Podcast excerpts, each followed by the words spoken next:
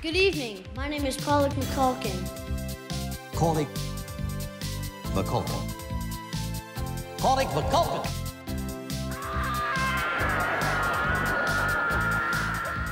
Ich hatte auf Mut gestellt und jetzt habe ich aber, ich habe hier Ausschläge, aber ich glaube, dass das, ich glaube, das rumpelt ein bisschen, du. Ja, da hat ihn der Mut verlassen, nicht? Nee, also ich weiß nicht, tut das not, dass das jetzt hier so rumpelt gleich am Anfang? Ich muss mal kurz hier ein bisschen dran rumrütteln, du. Warte mal. Du Rüttel mal da. Und wenn das, wenn das nicht geht, dann nimm so ein bisschen Draht und tüddelst das da so rum, ne? Guck. Ja, ich meine, das muss ja halten, nicht? Ja. Nee, also ich glaube, das, ich glaube, das gerät noch. Du, das reißt ab. Ich sag dir das. Nee, nee, da musst du gegenhalten. Warte mal kurz. Ich mach jetzt, ich mach, jetzt, warte, es macht IQ. Jetzt macht es, ich hab ja, ich hab hier IQ, IQ, IQ. M mach das nochmal. Ich höre das immer so gerne. Warte, IQ, IQ, IQ. Hörst du das überhaupt? Ich höre hier so ein IQ. Ich dreh mal, ich dreh mal auf. Aber jetzt, jetzt höre ich da so ein Dengel. Muss das sein? Wie, wie ein Dengel. Ja, hör mal hin. Dengel. Dengel? Dengel. Beinhard wie ein Rocker. Beinhard wie ein Schopper. Beinhard wie ein Flaschbier. Beinhard geht das ab hier. Moin, moin, liebe Sportsfreunde und willkommen in unserem beschaulichen kleinen Podcast-Studio. Hallo, McCalkin. Hallo, Corley. Ich werde heute den ganzen Tag so reden. Ich habe Oh, gerade den ganzen Film noch geschaut. Spätestens nach der Einleitung und das Titelbild haben ja auch alle gesehen, dürfte klar sein, worum es geht. Es geht heute um Werner. Und ich weiß gar nicht, ob ich Kindern der 90er irgendwie erklären muss, wer Werner ist. Falls doch, hier einmal ganz kurz die Eckdaten. Eine große, leicht phallische Gurkennase, ein Bölkstoff in der einen Hand, ein Wurstblinker in der anderen und eine heiße Schüssel unterm Hintern. Ich glaube, da rattert's bei euch, ne? So knattert Werner jetzt schon seit den 80ern durch zahlreiche Comics und dann ab 1990 auch durchs Kino. Und ja, darüber wollen wir primär sprechen, über den Film Beinhard von 1990, aber wir kommen da natürlich nicht drum rum. Auch so ein bisschen über die Comics und die Entstehungsgeschichte und insbesondere Werners Schöpfer Brösel zu sprechen. Da vorab gleich mal die große Frage an dich. Für uns beide, ab dem Moment, wo wir uns kennengelernt hatten, war Werner immer ein großes Thema. Aber wann bist du denn das erste Mal dem Kollegen mit der langen Nase über den Weg gelaufen? Ja, also ich bin vielen Kollegen mit der langen Nase über den Weg gelaufen, aber Oha. Werner speziell erinnere ich. Ich weiß, dass wir den auf Video, auf VHS-Kassette, ich weiß gar nicht, was VHS bedeutet, das ist aber auch gar nicht wichtig gerade, auf VHS-Kassette hatten und dann haben wir den quasi, also das Fußballspiel haben wir jeden Abend geguckt. Dann weiß ich, dass wir quasi alle Comics zu Hause hatten, weil mein Stiefvater war ja war ja Gemischtwarenvertreter, also der war so, der hat so Sachen verkauft, also so Comics und so. Und dann hatten wir den ganzen Keller voller Werner-Comics und voller Ottifanten-Comics, die hatten wir auch alle. Dein Stiefvater hat Werner Comics verkauft? Warum? Weil, Also alles an, an also so Krawatten und, und Anstecker und Pins. Wir hatten lauter Ottifantenstofftiere überall. Geil. Also der war ja Großhandelskaufmann eigentlich und hat ja eigentlich in Öl gemacht. Und dann hat er aber angefangen, so einen Kram zu verkaufen. Er hat dann zwischendurch auch mal so Cappuccino-Maschinen verkauft. Da hatten wir eine Zeit lang in der Küche eine Cappuccino-Maschine stehen. Der ist aus der Ölindustrie in die Werner Merchandise Pin und Cappuccino Abteilung gewechselt. Ja, Ja. denk immer daran, mit dem Öl Öl, nicht sparsam, sein. sein. Ja, und da hatten wir quasi die, den ganzen Keller voller Kram. So lag das immer in der Gegend rum. Und dann habe ich das immer gelesen. Und ich habe hier vor mir tatsächlich noch aus den Jahren gerettet. Witzigerweise genau die beiden wichtigsten Bücher für unseren Podcast heute, denn das sind die, wo quasi der gesamte Film, also bis auf der Realfilmteil natürlich, drin aufgezeichnet ist. Und die sind? Ach so, normal, ja. Also eiskalt, der ist ein Jahr älter als ich, der ist vom 85 und ist hier noch on Block. Dann haben wir noch normal, ja, der ist ein Jahr jünger als ich. Ja, wo du das gerade gesagt hast mit dem Öl, ich habe ja nun überhaupt keinen Schimmer von Autos und von Motoren und jedes Mal, wenn ich bei mir und meiner Frau das Motoröl kontrolliere und wieder nachfülle und mich jedes Mal frage, wie viel muss denn da rein, denke ich jedes Mal, ach komm, mit dem Öl nicht sparsam sein und kipp einfach noch mal einen Liter mehr rein. Das ist bis heute meine Faustformel. Ich weiß nicht, ob das gut ist. Ich weiß nicht, ob das nur auf Motoren von 1980 zutrifft und ich jedes Mal unsere Autos damit äh, ein wenig äh, schrotte. Aber ja, so mache ich Öl. Ich bin nicht sparsam, ne? Nee. Ja, mein eigener Kontakt zu Werner kam dann, es muss irgendwann Mitte der 90er gewesen sein und im Gegensatz zu dir ging es halt erst über die Comics und dann später zum Film. Wir hatten zwei Stück zu Hause, das war Eiskalt und Oder was. Mhm. Und ich fand die von Anfang an super. Also ich habe als Kind generell extrem viel gelesen und auch viel eben so ja, geschriebenen Humor. Das meiste eben über meinen Vater. Ich habe, glaube ich, hier schon mal erzählt, dass auch die ganzen alten Matt-Hefte Ja. äh, hatte der alle im Keller rumfliegen, die kamen da auch. Und dieses ganze Werner-Ding, also ich weiß auch gar nicht, was das in meinem jungen Hirn da gekitzelt hat. Aber allein schon die Tatsache, dass das im Semmelverlag erschienen ist. Und Ja. der hieß ja wirklich Verlag, der hieß nicht Verlag, der hieß ja, das Verlag. steht hier drauf, Verlag. Und, ja, und er hatte so ein kleines Semmel-Logo neben dem Verlag. Also das, ist da ein kleines das Semmellogo? Hier ist eine Semmel, da ist eine Wurst mit ja, drauf. da guckt eine Wurst raus. Und Übrigens 16,80 Mark hat das damals gekostet. Ganz schön teuer, nicht? Ja. Aber das hat damals, wie gesagt, meinen mein, mein kindlichen Humor total getriggert und ab da war auch Werner in irgendeiner Form ein fester Bestandteil. Also das war jetzt nicht so, dass ich mir Poster an die Wand gehackt hätte jetzt von Werner. So weit ist es nicht gegangen. Aber ich habe mit 16 auch den Motorradführerschein gemacht und was war Pflicht? Ja klar, ein Werner Schlüsselanhänger. Und was war auch Pflicht? Ja, das erste Motorrad muss natürlich eine Shopper sein. Denn ist ja klar, ne? Popper überfährt man mit dem Shopper. Da sind wir doch nach dieser einen Goa-Party über die Brücke am Kohlekraftwerk in Stöcken rübergeschüsselt mit ungefähr 3 km/h. weil wir da eigentlich, liebe Polizisten, ja gerade so wieder fahrtüchtig waren. Wenn Nee, nee. nee, nee, nee. Also ich war überhaupt nicht fahrtüchtig. Ich war noch nie fahrtüchtig in meinem Leben. Ja, das war der schlechte Einfluss aus diesen komischen Comic-Machwerken dort. Ja, nee, also wirklich. Wie wollen wir fortfahren? Wir sind ja jetzt schon bei unseren Einflüssen, aber die sind ja viel, viel jünger als der Röttger Werner Friedrich Wilhelm Feldmann.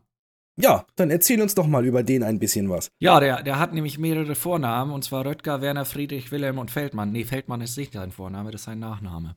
Jo. Der ist am 17.03.1950 in Travemünde geboren. Das heißt, der Mann ist inzwischen bald 74 Jahre alt. Und dann hat er zwei Brüder. Und der andere heißt Bernhard Andreas Peter Hinrich.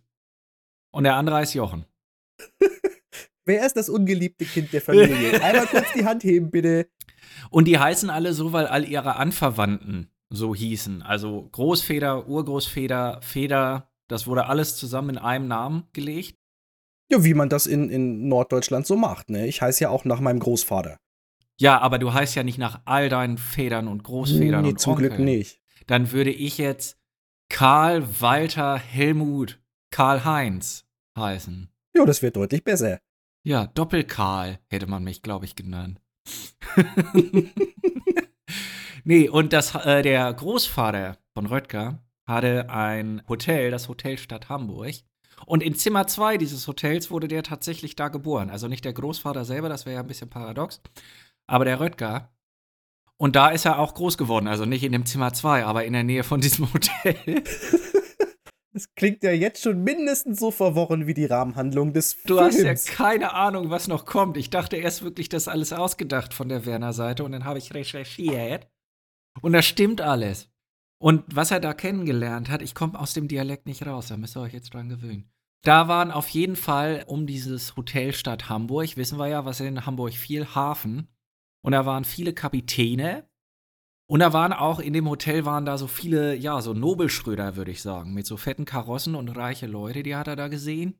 Und so ein Kapitänstammtisch, das kommt ja dann auch später in den Comics und auch in den Filmen so ein alter Kapitän vor. Und es gab halt auch viel so Schwerbau und Fabriken und Verladetätigkeiten und Schiffe. Das heißt, der kleine Röttger, da hieß er ja noch nicht Brösel, war immer von so Gerätelärm umgeben, wie er gesagt hat, ne? Ich glaube, das hat ihn dann so geprägt. Und dann war er auf der Hochschule, das ging so, sagte er. Und dann haben seine Eltern gesagt, er soll mal eine Lithographenlehre machen. Was ist Lithograph? Was denn ein Lithograph? Ja, ich konnte das sofort ohne Google übersetzen, denn ich bin quasi auch so eine Art Lithograph von der Ausbildung her. Lithos kommt von Stein und Graphos ist das Bild. Und Lithographen sind Leute, die früher Druckvorlagen in Stein geprägt haben, aus denen dann über das äh, über verschiedene Druckverfahren mehrere Abdrucke gemacht wurden. Aber haben die nichts von Gutenberg gehört? Der hat das doch schon 500 Jahre vorher revolutioniert. Da braucht man doch gar keinen Stein mehr für. Ja, aber das heißt immer noch Lithografie. Auch wenn das dann so mit anderen Sachen gemacht wird. So Matrizen kopieren. Und das hat er bei Nordrepo gemacht in Flensburg. Die Firma gibt es tatsächlich. Die prahlt jetzt damit, dass sie seit 96 international sind. Mehr habe ich aber auch nicht gefunden. Ihre Spezialität ist Prospekte und Werbung. Also vielleicht kannst du ja mit dem mal zusammenarbeiten. Dann war er beim Unternehmen Geisel, aber vorher war er beim Grundwehrdienst. Den muss er aber nicht machen, weil er sofort vor Schreck Tuberkulose gekriegt hat. Und jetzt kommt's. Und wo war er wegen der Tuberkuloseerkrankung? Und da habe ich gegoogelt. Und dann war er Ende 69 bis Anfang 70. Und jetzt halte ich fest, und das stimmt alles. Auf einer Schnarch- und Pillenkur im Waldsanatorium Rüsselkäfer. Das ist doch alles ausgedacht, komm. Nein, das ist nicht ausgedacht. Komm. Das ist wirklich so. Nee. Nee, das war wirklich, hieß das Schnarch- und Pillenkur, so hat man das damals genannt. Und das Waldsanatorium hieß wirklich Rüsselkäfer. Habe ich schöne Ansichtskarten von gefunden. Und dann muss er nicht mehr, dann muss er nicht mehr zum Grundwehrdienst. Ist er ja eh gegen. Und danach hat er beim Unternehmen Geisel in Flensburg angefangen. Da habe ich tatsächlich nichts mehr zu gefunden, außer so einen Druck, den die damals gemacht hatten für irgendeine Messe in den 70ern. 1972 wurde er gekündigt. Jetzt darfst du dreimal raten, warum. Äh, war besoffen. Auf der Arbeit. nee, hat tatsächlich auch nie einen Strafzettel für Trinken und Fahren gekriegt. Also nicht gleichzeitig. Nee, nee, nee, ja. Also die, die meisten Probleme hat er gehabt, weil er immer so an seinem Motorrad rumgetüttelt hat. Oh, da hat er immer so rumgeschraubt, ne? Und so Sachen dran gebastelt. Ja, fand der TÜV scheiße. Nee, er hat immer so Comics gezeichnet über seine Chefs. Und das ist dann so seinem Chef in der Hand gefallen. Mhm. Und dann hat er sich da so wiedererkannt, was ja eigentlich für den Comiczeichner spricht. Und deswegen wurde er dann prompt 1972 gleich gekündigt. Aber das Witzige war übrigens in der Lithografenlehre, das hatte ich noch ganz ausgeklammert. Da haben die Eltern ihn zugedrängt, dass er mal was Ordentliches lernt, nicht? Ja, und dann hat er da gearbeitet und dann haben die Eltern gesagt, wir kommen mal zu Besuch vorbei und schau mal, was du da so seriöses machst. Und dann haben die festgestellt, dass diese Lithografiefirma, wo der gearbeitet hat, die meiste Zeit nur Beate Use-Kataloge gemacht hat. Ist alles nicht ausgedacht, du. Das ist ja bis jetzt schon ein großartiger Lebenslauf. Ja, und er hatte dann immer so Stress mit der Polizei, wesentlich auch mit dem TÜV, weil er da immer so an seinem Motorrad rumgetüdelt hat und es ist immer so auseinandergefallen. Und daher kommt auch der Spitzname. Ja, weil ihm immer die Schrauben alle zerbröselt sind. Ihm ist Genau. das Motorrad immer unterm Arsch weggebröselt und deswegen heißt er Brösel. Ich habe ja viel auf so YouTube geguckt, hat er bei Grip erzählt. Da hat er dann mal, gab so eine Gerichtsniederschrift und dann wurde er von den Polizisten rangewunken und dann hat er in die, da muss er so eine Aussage schreiben und dann hat er geschrieben, mir waren die beiden Polizisten persönlich bekannt. Daher habe ich gedacht, die haben uns zur Begrüßung zugewunken, also haben wir zurückgewunken und sind weitergefahren. und als sie uns dann mit Blaulicht von hinten ankamen, dann sind wir schneller gefahren, damit wir den Einsatz nicht behindern. Das ist mir original mal so passiert auf meinem Motorrad. Ich bin auch nach Hause gefahren, nachts im Dunkeln, und habe hinter mir irgendwie die Polizei gesehen. Und ich so, oh, das wäre aber unangenehm für den Polizisten, wenn der mich jetzt hier auf offener Straße kontrollieren muss. Fahr ich doch mal lieber schnell nach Hause. Und hab Ja. nach Hause gefahren. Und dann steigt der aus und hat schon die Hand so am, am Holster und so, was ist denn los? Wieso fahren Sie ihn weg? Und ich so, ja, hier bin ich zu Hause. Ich dachte, hier ist angenehmer. Ja, Fand er auch eben. nicht so ich lustig. wollte ihn doch nur bequem machen, Herr Kommissar. Wissen Sie, wenn wir so zwischen den Dörfern stehen an der Landstraße, da zieht's ja auch wie Hechtsuppe. Ja, kommen Sie rein, Käffchen Nee. trinken. Nee, fand, fand er nicht lustig. Nö. Nee, die Polizisten, die sind ja generell so ein bisschen mit wenig Humor am Start. Naja, aber auf jeden Fall hat er denn da so Beate Use-Kataloge gedruckt. Tatsächlich hat sich dann auch mal ein Strafzettel von 280 Mark dazu aufgeschwungen, ein Problem zu werden. Weil dann ist er eine Woche ins Gefängnis. Also er konnte sich aussuchen, 280 Mark oder eine Woche Gefängnis. Und dann hat er gesagt, da gehe ich lieber eine Woche ins Gefängnis, weil für die 280 Mark kann ich mir ein neues Vorderrad kaufen. Ja, ich kann das schon nachvollziehen. Also hättest du mich jetzt irgendwie mit 18 oder so gefragt, glaube ich, jetzt genauso gemacht, ja. Er hat auch gesagt, das würde ich heute gern wieder machen. Wenn man so genervt ist, kann man sich da viel ausdenken. Und das ist ja auch so eine kleine Episode, da hatte ich vorhin beim Film gucken gedacht, ob das wirklich auch, also das kommt ja davor. Mhm. Er ist ja da in Kerker, nicht im Gefängnis. Und da denkt er sich ja auch Sachen an.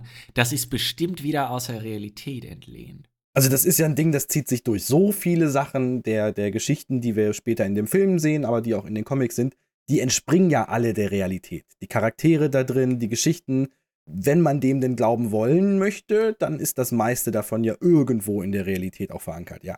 Ja, und was er sich ausgedacht hat, hat er dann in die Realität gebracht. Da kommen wir dann zum Oh ja. Red Porsche Killer und dem Ganzen. Aber um nochmal, wo wir nämlich bei der Realität sind. Er ist dann arbeitslos gewesen und in der Arbeitslosigkeit hat er immer mal wieder, das ist ganz interessant formuliert, immer wieder mal im Hoch- und Tiefbau und in der Elektroinstallation und Gaswasser-Scheiße gearbeitet. Also Elektrobad, Klima- und Schwimmbadtechnik. Und hat da natürlich auch Sachen erlebt. Ja, und dann hatte sich da einiges äh, angesammelt. Und dann war er in der WG in Kiel. Da war er in der Kneipe Erbse, Dauergast, sagte er. Und da hat er viel gezeichnet, da hat er Leute kennengelernt. Und dann war er danach, wenn die Kneipe zu hatte, war er immer im Club 68. Den gibt es auch immer noch. Und wer ist der Besitzer des Club 68? Bestimmt deine Kalle Koksnase hier aus der Hamburg Nee, Connection. Holgi mit dem roten, roten Porsche. Holgi, Ach ja, natürlich. Ja, klar. Der ist, äh, der ist ein, ein, man möchte fast sagen, ein Mäzen, das ist ein Kulturförderer. Der hat da eine Galerie und stellt auch immer aus, fleißig. Und dann hat er dem Brösel gesagt, das sind ja so gute Comics, du, die musst du mal veröffentlichen. Übrigens, wer jetzt den Club 68 besuchen möchte, den gibt's auch noch. Der ist in der Ringstraße 68 in Kiel. Der hat aber Sonntag und Montags Ruhetag. Es gibt aber für 13,80 Euro Spinat mit Rosé-Champignons und uralten Gouda überbacken mit frischem Knoblauch, Muskat, Olivenöl, Sahnesoße und gebackenem Baguette. Auch so ein Nobel Schröder. Das klang lecker. Das wollte ich aufschreiben. Naja, und dann ist er damit los und dann hat er erstmal gar nicht Werner veröffentlicht, sondern die Bakuninis. Sagt dir der Name Bakunin Sagt was? mir ja gar nichts. Nein. Bakunin war ein, ein Anarchist aus Russland, wenn ich das nicht ganz vergesse. Also auf jeden Fall aus der linken Szene zugerechnet. Und das war quasi ein Satire-Comic über die linksextreme Szene, den er geschrieben hat. Und der wurde dann vom Satire-Magazin Pardon veröffentlicht. Das gab es schon seit 1961. Aus dem ist übrigens unter anderem die Titanic entsprungen. Also das erste Titelbild des Pardon 1961 wurde von niemandem Geringeren gezeichnet als von Loriot. Und da gab es Veröffentlichungen von Alice Schwarzer, von Günter Wallraff, von Hans Magnus Enzensberger, von Martin Walser, von Günter Grass. Und die haben sich dann aber abgespalten und die neue Frankfurter Schule gegründet für alle philosophisch-politisch Bewandten und dann die Titanic gegründet.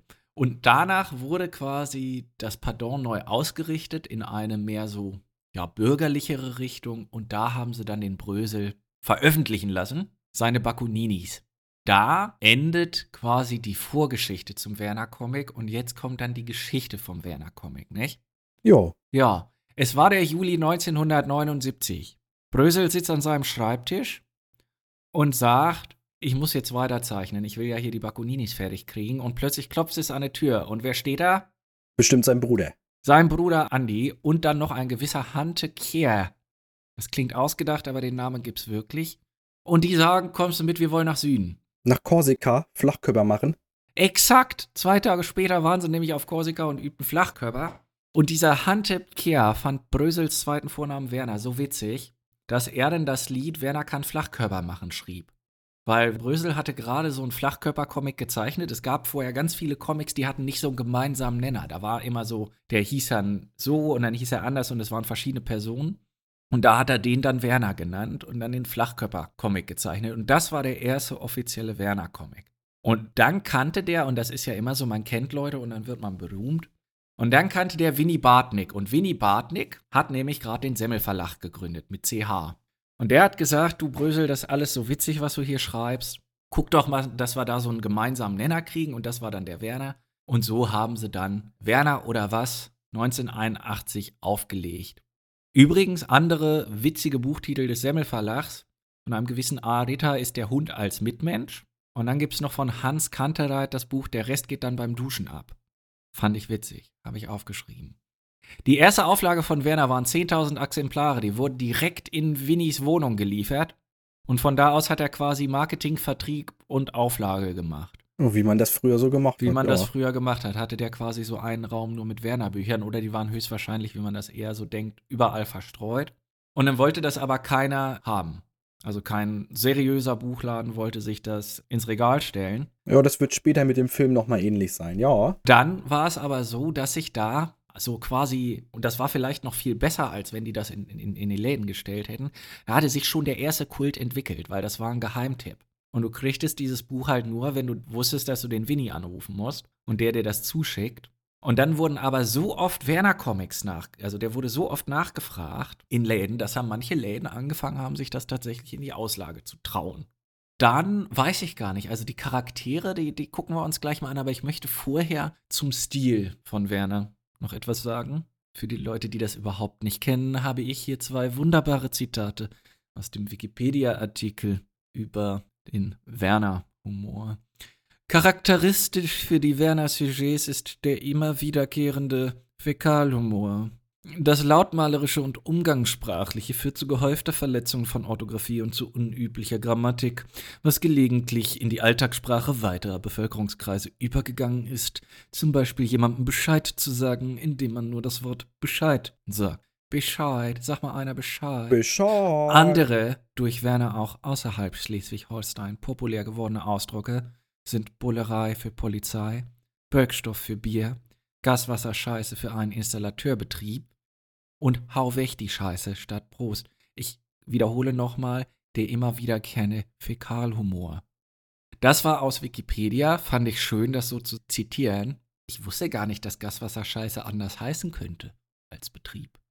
Also ich frage mich immer noch, warum das Betriebe nicht als Werbung machen. Als ob du jetzt einen Handwerksbetrieb anrufst und dann denkst, die kommen da geschniegelt und gestriegelt. Das sind Handwerkers. Da möchte man doch auch solche kernigen Leute haben. Ich kenne das ja, ich bin ja quasi selber Handwerkers gewesen. Ja, da musst du uns später nochmal berichten, wie authentisch die ganzen Anekdoten denn so sind. Ja, Nochmal zu den Comics. Es folgte dann ein ganzer Reigen an Werner Comics. 82 kam alles klar, 83 wa- wer sonst, 85 eiskalt, bisher meist verkauft, 750.000 verkaufte Exemplare, allein das. Normaljahr 1987, besser ist das 1989. Und dann habe ich hier von der Seite von Werner das Zitat: Werner wurde so zum Inbegriff des gutmütigen Anarcho-Rockers. gutmütige Anarcho. Ja, das hat natürlich auch, Markus Lanz hat auch den Wikipedia-Artikel gelesen, bevor, bevor er das Interview gegeben hat, hat er es wirklich wortwörtlich so zitiert und da habe ich mir so ein bisschen vor den Kopf gekloppt. Aber naja. Ja, zumal, wenn man sich das mal genau anguckt, ist da schon so ein bisschen ein Bruch zwischen den Comics und den Filmen.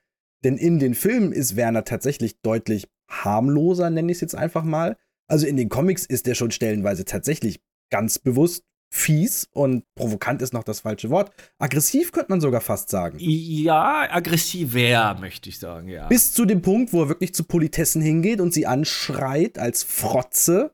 Ja, müssen wir jetzt nicht Zitat ist Zitat. ausdiskutieren. Und auch, also, das ist natürlich jetzt nur ein stilistisches Mittel, aber wenn man sich mal in den Comics die Augen anguckt, in ganz vielen Situationen haben die, wie soll ich es beschreiben, diesen bösen Blick, die eng zusammenstehenden Augenbrauen, fies guckend, ne, gerade so beim Motorradfahren, Überholmanövern, irgendwelchen fiesen Aktionen.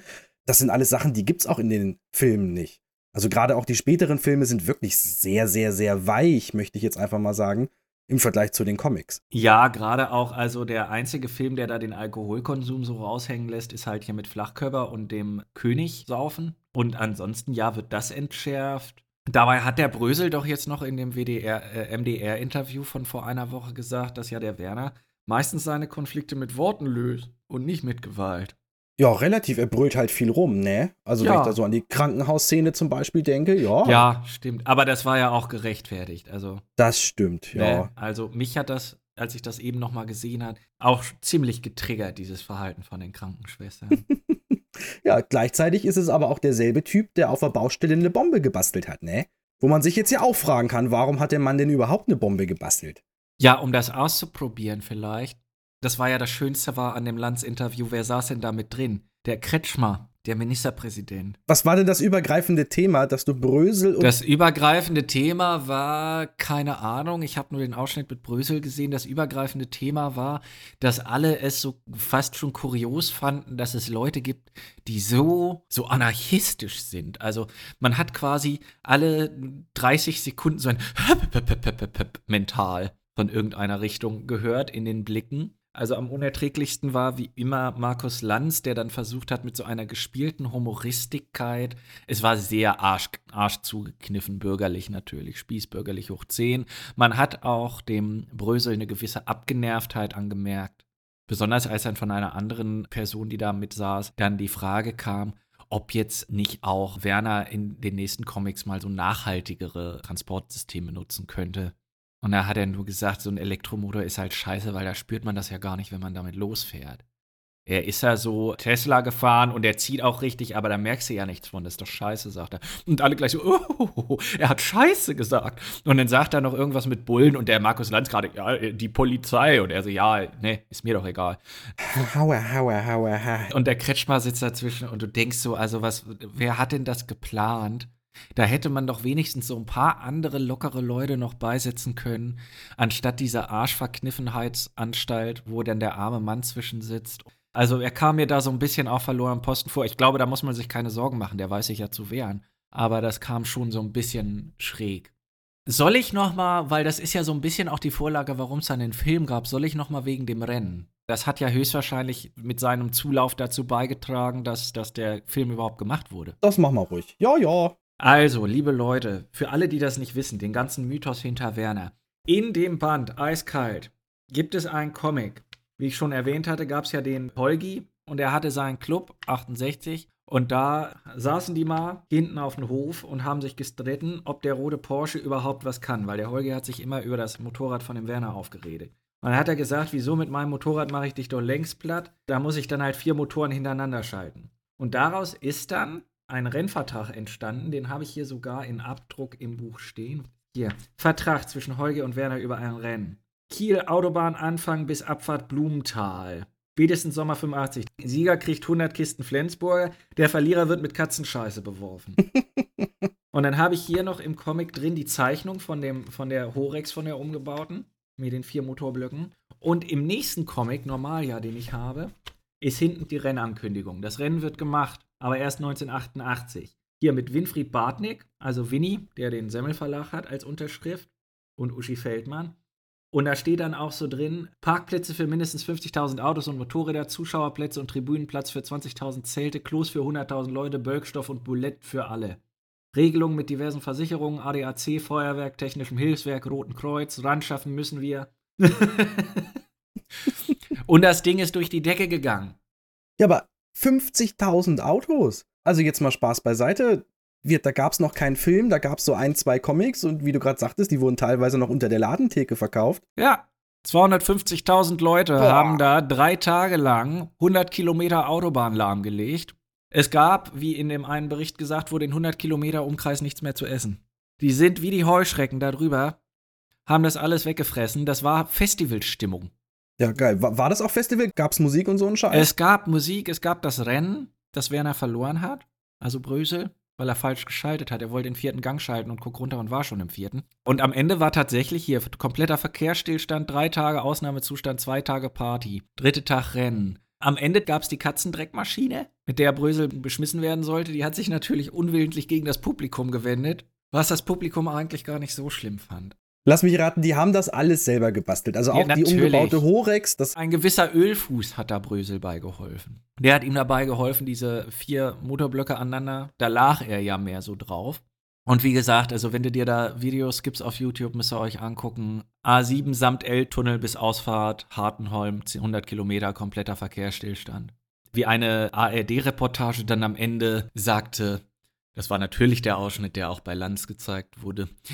Es kommt einen der Begriff verbrannte Erde in den Verstand, wenn man das hier so sieht. Also natürlich haben die Rockers natürlich wieder anarchistisch da alles platt gemacht. Du, das musst du dir mal vorstellen, die haben ein Stück Autobahn gemietet, um da Party zu machen. Stell dir das mal heute vor. Das kannst du, das kannst du doch vergessen. Die haben das Rennen ja 2018 und 2019 neu aufgelegt und das war natürlich alles, sag mal ganz doof, ganz regelkonform. Das war ein Festivalgelände und da gab es natürlich ne, Veranstalter und alles, was so dazugehört, Security und äh, hast du nicht gesehen? Nee, das würde heute nicht mehr gehen. Ja, zu dem anderen Rennen kommen wir später, weil jetzt ist ja dann der Punkt. Da gibt es dann diesen absoluten Fanzulauf. Werner ist quasi ein Phänomen geworden und jetzt, da habe ich nämlich aufgehört dann zu recherchieren. Ich setze dann erst wieder nach dem Film an. Jetzt kommst du. Jetzt musst du mir erklären, wie da in diese ganze Sache plötzlich Bernd Eichinger. Von allen Menschen auf der Welt ist es auf einmal Bernd Eichinger, der in unsere komische Anarcho-Geschichte hier reinplatzt. Das ist ein Ding, zwei, drei Umwege gab es vorher. Also die Idee, einen Film zu machen, die gab schon seit Anfang der 80er, seit es die Comics, hätte ich jetzt gesagt, fast gab, weil von vornherein klar war, das Ding ist so geil und das Ding zieht und das Ding ist auch so einzigartig, da muss man doch irgendwas draus machen. Und schon 82 traf sich Brösel deswegen mit Gerhard Hahn und Michael Schark um mal über einen Werner-Film so lose nachzudenken. Die hatten anfangs noch geplant, das direkt fürs Fernsehen zu machen. Also mit Kino hat da, um Gottes Willen, wie kommst du denn ins Mhm. Kino rein? Ne? Die haben da eher so an Fernsehfilm gedacht und sind da mal so ein bisschen von Tür zu Tür. Aber die wurde denen immer vor der Nase zugeschlagen, weil das war den Sendern alles zu plump und vulgär. Das war noch lange hier vor dem großen Durchbruch von Privatfernsehen und Co. Ich weiß gar nicht, wenn du zu ProSieben heute mit so einer Idee gehen würdest, glaub nicht, dass die da irgendwie, ne, mal, nicht mal mit der Wimper zucken würden. Aber 82 war das halt, um Gottes Willen. Ich stell mir gerade vor, wie so ein ARD-Intendant da sitzt und das vorgeschlagen bekommt. Um Gottes Willen. Desinfiziert danach das Besprechungszimmer. Der brennt das ab und lässt es neu bauen. Warum, warum zahlen wir denn alle GEZ? Die drei glaubten halt trotzdem an die Idee und wer die anderen beiden sind, das erzähle ich gleich nochmal kurz. Und als die Comics dann auch immer weiter an Popularität zunahmen und so Geschichten wie eben auch dieses Rennen dann so langsam durch die Medien gingen, kam dann eben Bernd Eichinger auf den Plan. Der hat in den 70ern, Ende der 70er, Konstantin-Film übernommen. Ja. Waren damals so ein bisschen in Schieflage geraten und hat dann angefangen, Konstantin-Film, ich meine, man kennt sie sicherlich bis heute noch, zu dem größten TV- und Kinoproduzenten Deutschlands einfach umzubasteln und hat da auch international dann später viele Erfolge mitgefeiert. So Sachen wie Der Name der Rose und die unendliche Geschichte, die kamen dann so in den 80ern. Später, nach Werner, dann so Sachen wie Das Parfüm, Der Untergang, Resident Evil, also das sind Sachen, die eben auch international liefen und auch internationalen Erfolg hatten. Wo du gerade, entschuldige, wenn ich dich unterbreche, wo du gerade nämlich schon der Name der Rose sagt, weißt du, wer da den Soundtrack geschrieben hat? Nee, James Horner. Weißt du, für welchen Film der auch den Soundtrack geschrieben hat? Page Master. Und weißt du, wer da mitgespielt hat? nein. Doch. Ach, Das, guck. das ist meine Verbindung. Ach, guck, ich hätte das McCulkin-Prinzip jetzt viel später erst gebracht, aber das ist ja traumhaft. Ja, Bernd Eichiger, Name der Rose, James Horner, Page Master McCulkin. Erste Folge, Leute. Interne Bezüge. So einfach geht das So manchmal. einfach geht das. ja, wie komme ich jetzt von Pagemaster und Horner zu. Du warst wieder bei Bernd Eichinger. Ja, Bernd Eichinger, denn abgesehen von diesen ganzen internationalen Geschichten und ich sag mal so, ne, der Untergang ist ja auch wirklich ganz großes Kino in allen Belangen. Der hat aber auch ganz viel Blödel-Scheiß gemacht. Sowas wie Ballermann 6 oder Erkan und Stefan oder bisschen hochwertiger vielleicht der bewegte Mann, später der Schuh des Manitou. Das sind auch alles Sachen, die von Konstantin kommen. Und deswegen ist es gar nicht so furchtbar unwahrscheinlich, dass der dann 87 als die drei Jungs da bei ihm vor der Tür standen und sagten, hier, guck mal, dass der sagte, ja doch, das ist doch eine super Idee. Ja, das kann funktionieren. Lass uns das mal machen. Und genau das hat er gemacht. Und der hatte auch echt ordentlich Kohle reingepumpt. Also die Produktionskosten werden so auf 6 bis 8 Millionen D-Mark damals geschätzt. Das sind heute inflationsbereinigt so mindestens mal 11 Millionen Euro. Mal so zum Vergleich. Ne? Der durchschnittliche deutsche Film heutzutage kostet irgendwo zwischen einer und 10 Millionen Euro. Und da lag der Werner-Film, zumal eben wieder damals auch noch, eben locker mal drüber. Und ich will das jetzt gar nicht abwertend sagen, aber der Werner-Film halt, ne? Werner, so ein Comic mit so einem Typen mit so einer langen Nase. Und da wurde so viel Kohle reingesteckt. Das ist schon, Ja. das ist schon krass. Nichtsdestotrotz, Wie viel, wie viel wurde da reingesteckt? Entschuldige, nochmal? so irgendwo zwischen 6 bis 8 Millionen D-Mark damals. Da findet man unterschiedliche Angaben zu. Ich möchte nämlich kurz sagen, weil du Konstantin erwähnst und Schuh des Manitou. Schuh des Manitou hat 4,5 Millionen nur gekostet. Eu- Euro dann später, ne? Klar. Aber wie gesagt, das ist eben so das. Der durchschnittliche deutsche Film irgendwo zwischen einer und 10 Millionen. Und meine Herren, ist da viel Kohle reingeflossen. Ich meine, klar, es ist ein Zeichentrick. Und Zeichentrick ist automatisch aufwendiger als Bully Herbig und Christian Tramitz in Kostüm einfach äh, in eine Wüste zu stellen. Grundsätzlich völlig richtig, aber nichtsdestotrotz, wir sprechen hier wirklich von ordentlich Kohle. Ja, er glaubte zwar an Werner und dass Werner auch durchaus funktioniert und Publikum zieht, aber er glaubte halt nicht so richtig dran, dass Werner einen kompletten Film tragen kann. Denn er hatte so ein bisschen, ja, vielleicht hat er die Comics gelesen, die haben ja auch keine übergreifende Handlung. Nee. Das sind Anekdoten, das sind kurze Erzählungen, das sind Sammlungen. Erzähl mal einen Schwank aus deiner Jugend, ne? Das sind Sachen, teilweise wirklich aus der Realität. Also hast es noch gar nicht erwähnt, glaube ich. Viele von den Geschichten, die da drin sind, sind dem insbesondere Andy, dem Bruder von, von Brösel, eben auch wirklich passiert damals in der Lehre. Also ganz viel von dem Ja. beruht auf wahren Begebenheiten. Und das sind halt coole kleine Geschichten. Das sind so Anekdoten, die erzählt man sich am Stammtisch abends beim Bierchen. Die tragen aber alleine noch keinen ganzen Film. Und das hat, glaube ich, der Eichinger auch ganz richtig gesehen. Und deswegen haben die den Film gesplittet und haben gesagt, pass mal auf, wir machen hier so einen Realfilm-Part. ähnlich wie das beim Page Master eben war. Ne? Wir haben den Realfilmpart und zusätzlich dazu die Zeichentrickeinlagen. Und der Kniff ist eben, der Realfilmpart hat eine übergreifende Handlung. Zwei übergreifende Handlungen. Vielleicht sogar drei. Also es Ja. ist ein bisschen, ja, es wird die Aber auch geschickt gemacht, ist mir aufgefallen beim Gucken. Geschickt gemacht. Da kommen wir gleich noch zu. Dadurch hat der Zeichentrick-Part einfach die Freiheit zu machen, was er will. Der muss nicht eine übergreifende Handlung haben. Der kann jedes Mal und teilweise auch wirklich sind es ja nur ganz kleine Parts für so ein paar Wegwerf-Gags wie den Kugelschreiber. Damit kann der einfach spielen. Die können sofort gleich auf den Punkt kommen. Da geht's nicht groß mit Story drumherum und sonst irgendwas. Nein. Hier ist der Gag, pass auf und los geht's. Und das funktioniert tatsächlich ziemlich gut. Wo wir gerade noch mal bei dem Bärbel-Sketch und meinem persönlichen Bezug. Die ältesten Haustiere, die ich jemals in meinem Leben mit besessen habe in der Familie, das waren Eckart und Bärbel. Eckart und Bärbel. Das waren zwei Katzen, die wir um die Zeit rum gekriegt hatten und wir durften uns die Namen aussuchen als Kinder. Und Eckart ist 19 geworden und Bärbel ist 17 oder 16 geworden. Das waren großartige Tiere. Und wenn man abends die Katze reingerufen hat, konnte man sich halt auf den Balkon stellen und rufen, Eckart, komm nur, der Tag ist kurz. Und meine Mutter hatte bis vor ein paar Jahren noch Hühner auf dem Hof. Die hießen Frau Glöhr, Frau Hübbenberger und Frau Hansen. Ja, zu zweien von denen kommen wir nachher auch noch, wenn wir über die Trickfilm-Parts sprechen. Ja, Bezüge über Bezüge. machen wir weiter mit unserem Filmchen. Ich habe es gerade schon gesagt, Page Master, da war es ja auch gesplittet in Realfilm und Trickfilm. Und da gab es ja auch unterschiedliche Regisseure für den Real- und für den Trickteil. Und das haben die bei Werner logischerweise genauso gemacht. Ne? Du bist nicht automatisch ein guter Realfilmregisseur und ein guter Zeichentrickregisseur. Das haut nicht hin. Nee. Die beiden Jungs, mit denen Brösel da von Anfang an unterwegs waren, der Gerhard Hahn und der Michael Schark, die haben dann die Regie für den Trickpart übernommen. Das war für die beiden somit die erste Regiearbeit, sind später aber noch ganz, ganz groß in dem Bereich unterwegs gewesen. Der Shark hat später unter anderem noch die Ottifanten gemacht und äh, eins der ja, Traumafilmchen meiner Kindheit, Fehlidee. Uh, Ha, schönes Ding. Also, wenn man erwachsen Ah, den hab ist, ich schönes neulich erst Ding. wieder gesehen, um mir noch mal anzugucken, ob der wirklich so krass war. Ja, Ist er. Ja, war er. Ja, Ja. definitiv noch mal eine eigene Folge verdient. Das ist Ja. wirklich ein ganz großartiges Werk über den Autor. Ja, wollte ich gerade sagen, da machen wir dann eine große Kurve drum. Da möchte ich nicht drüber reden. Der hat auch das kleine Arschloch später umgesetzt. Und zwei weitere Werner-Filme. Eiskalt und gekotzt wird später. Gott, das kleine Arschloch, der Film, den muss ich mal wieder gucken. Der ist doch auch so geil. Wir wollen sündigen, dem Himmel kündigen.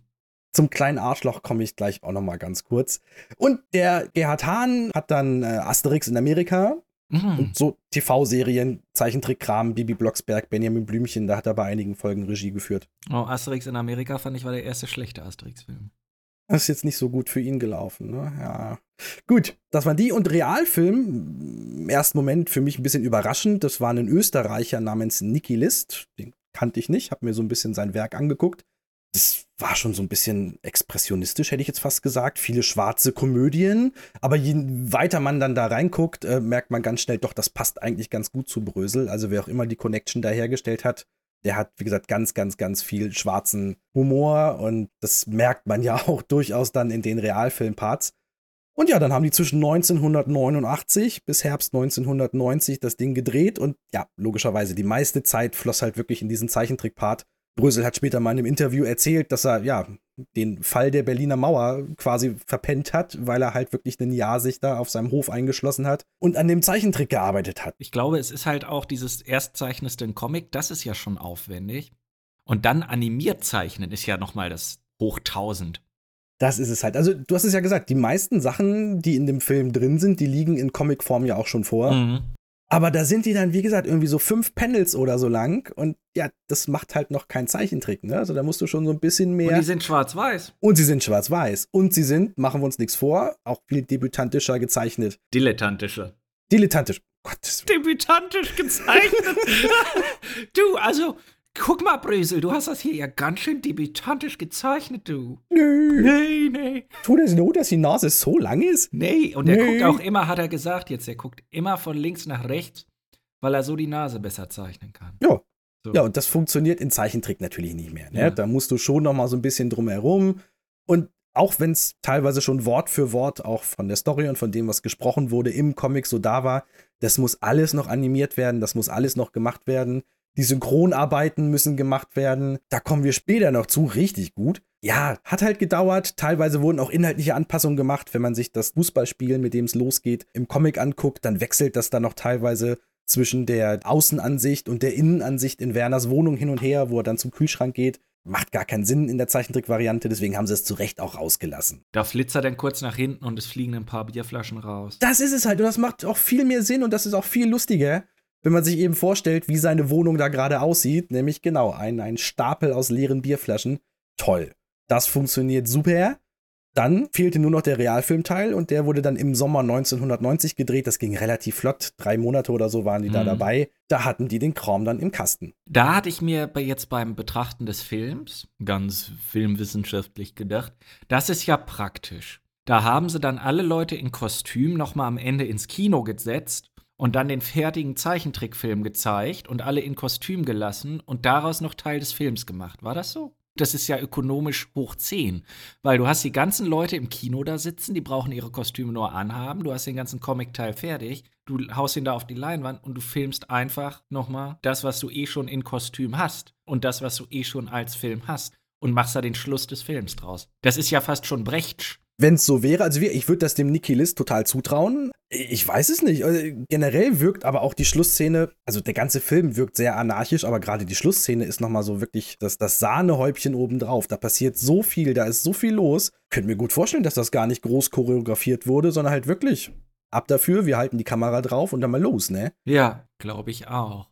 So, jetzt hast du wunderbar erklärt, wie wir zu diesem Film gekommen sind. Hast du da noch irgendwelche krassen Informationen zu? Nee, das, was ich noch habe, ist eben die Besetzung. Da können wir sicherlich nochmal drüber sprechen. Und von da aus kommen wir dann vielleicht auf die Charaktere und dann müssen wir ja irgendwie noch mal die Handlung so ein bisschen. Und dann müssten wir passieren. nochmal über die Handlung und wir sind ja jetzt schon. Ei, ei, ei, Ja, mal das wird gut, das wird Ja, gut.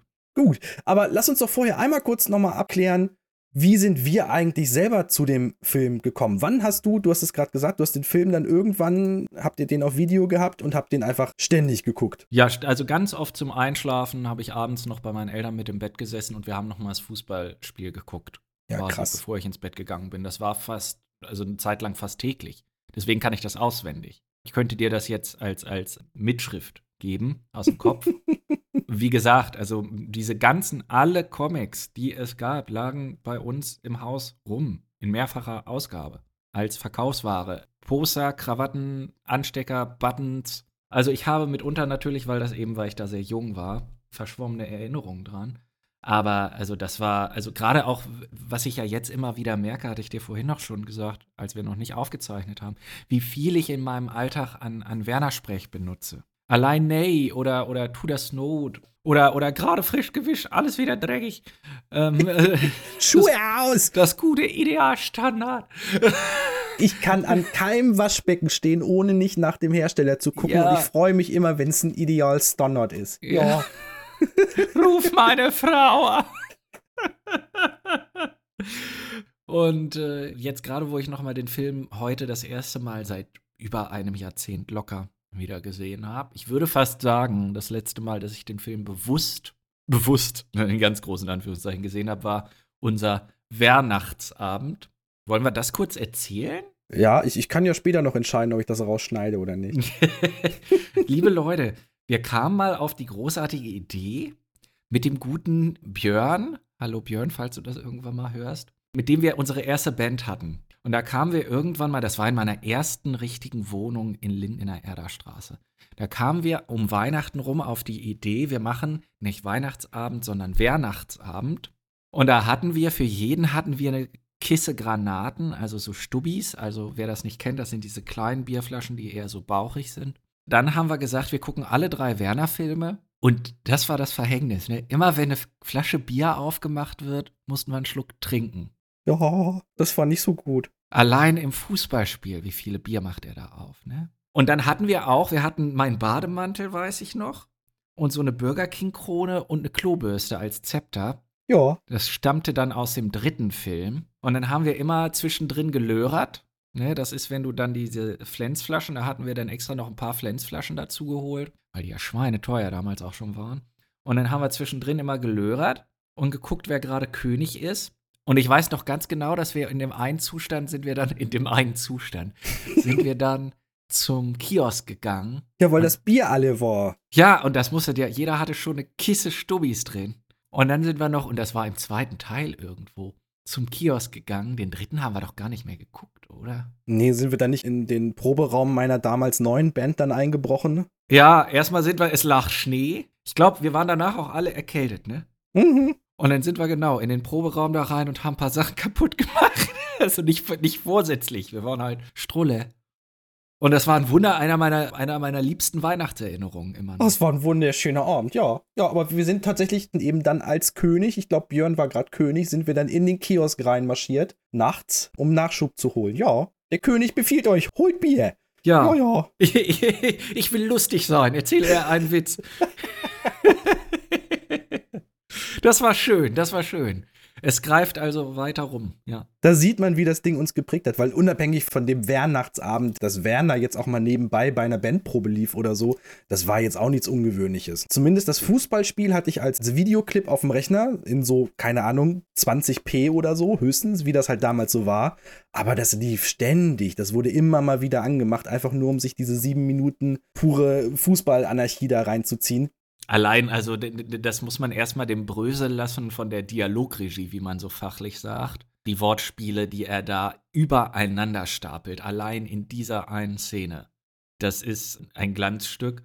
Und aber da wirst du auch, glaube ich, nochmal kommen, die, die Synchronisation. Also damit steht und fällt dieser Film. Ich habe in meiner Recherche so einen alten Werner-Clip aus den Mitte 80er gefunden. Da hatten sie dann immer so Comic-Ausschnitte und dann war das so mangelhaft von irgendwelchen Leuten synchronisiert. Und das, das ist so cringy und peinlich, weil das, das muss, das muss so sein, wie es halt in den Filmen war. Wenn wir aber schon bei dem Thema so ein bisschen sind, wie das Ding so auch auf uns gewirkt hat und so, ich stelle jetzt mal die These in den Raum, ist Werner ein Männerding? Ja. Er hat dann auch immer wieder auf die Kritiker, warum, warum kommen da keine Frauen vor? Und dann hat er gesagt, ja, also ich bin halt ein Mann und ich finde halt so Männersachen lustig. Und warum soll ich mich dann da zwingen, was anderes zu machen?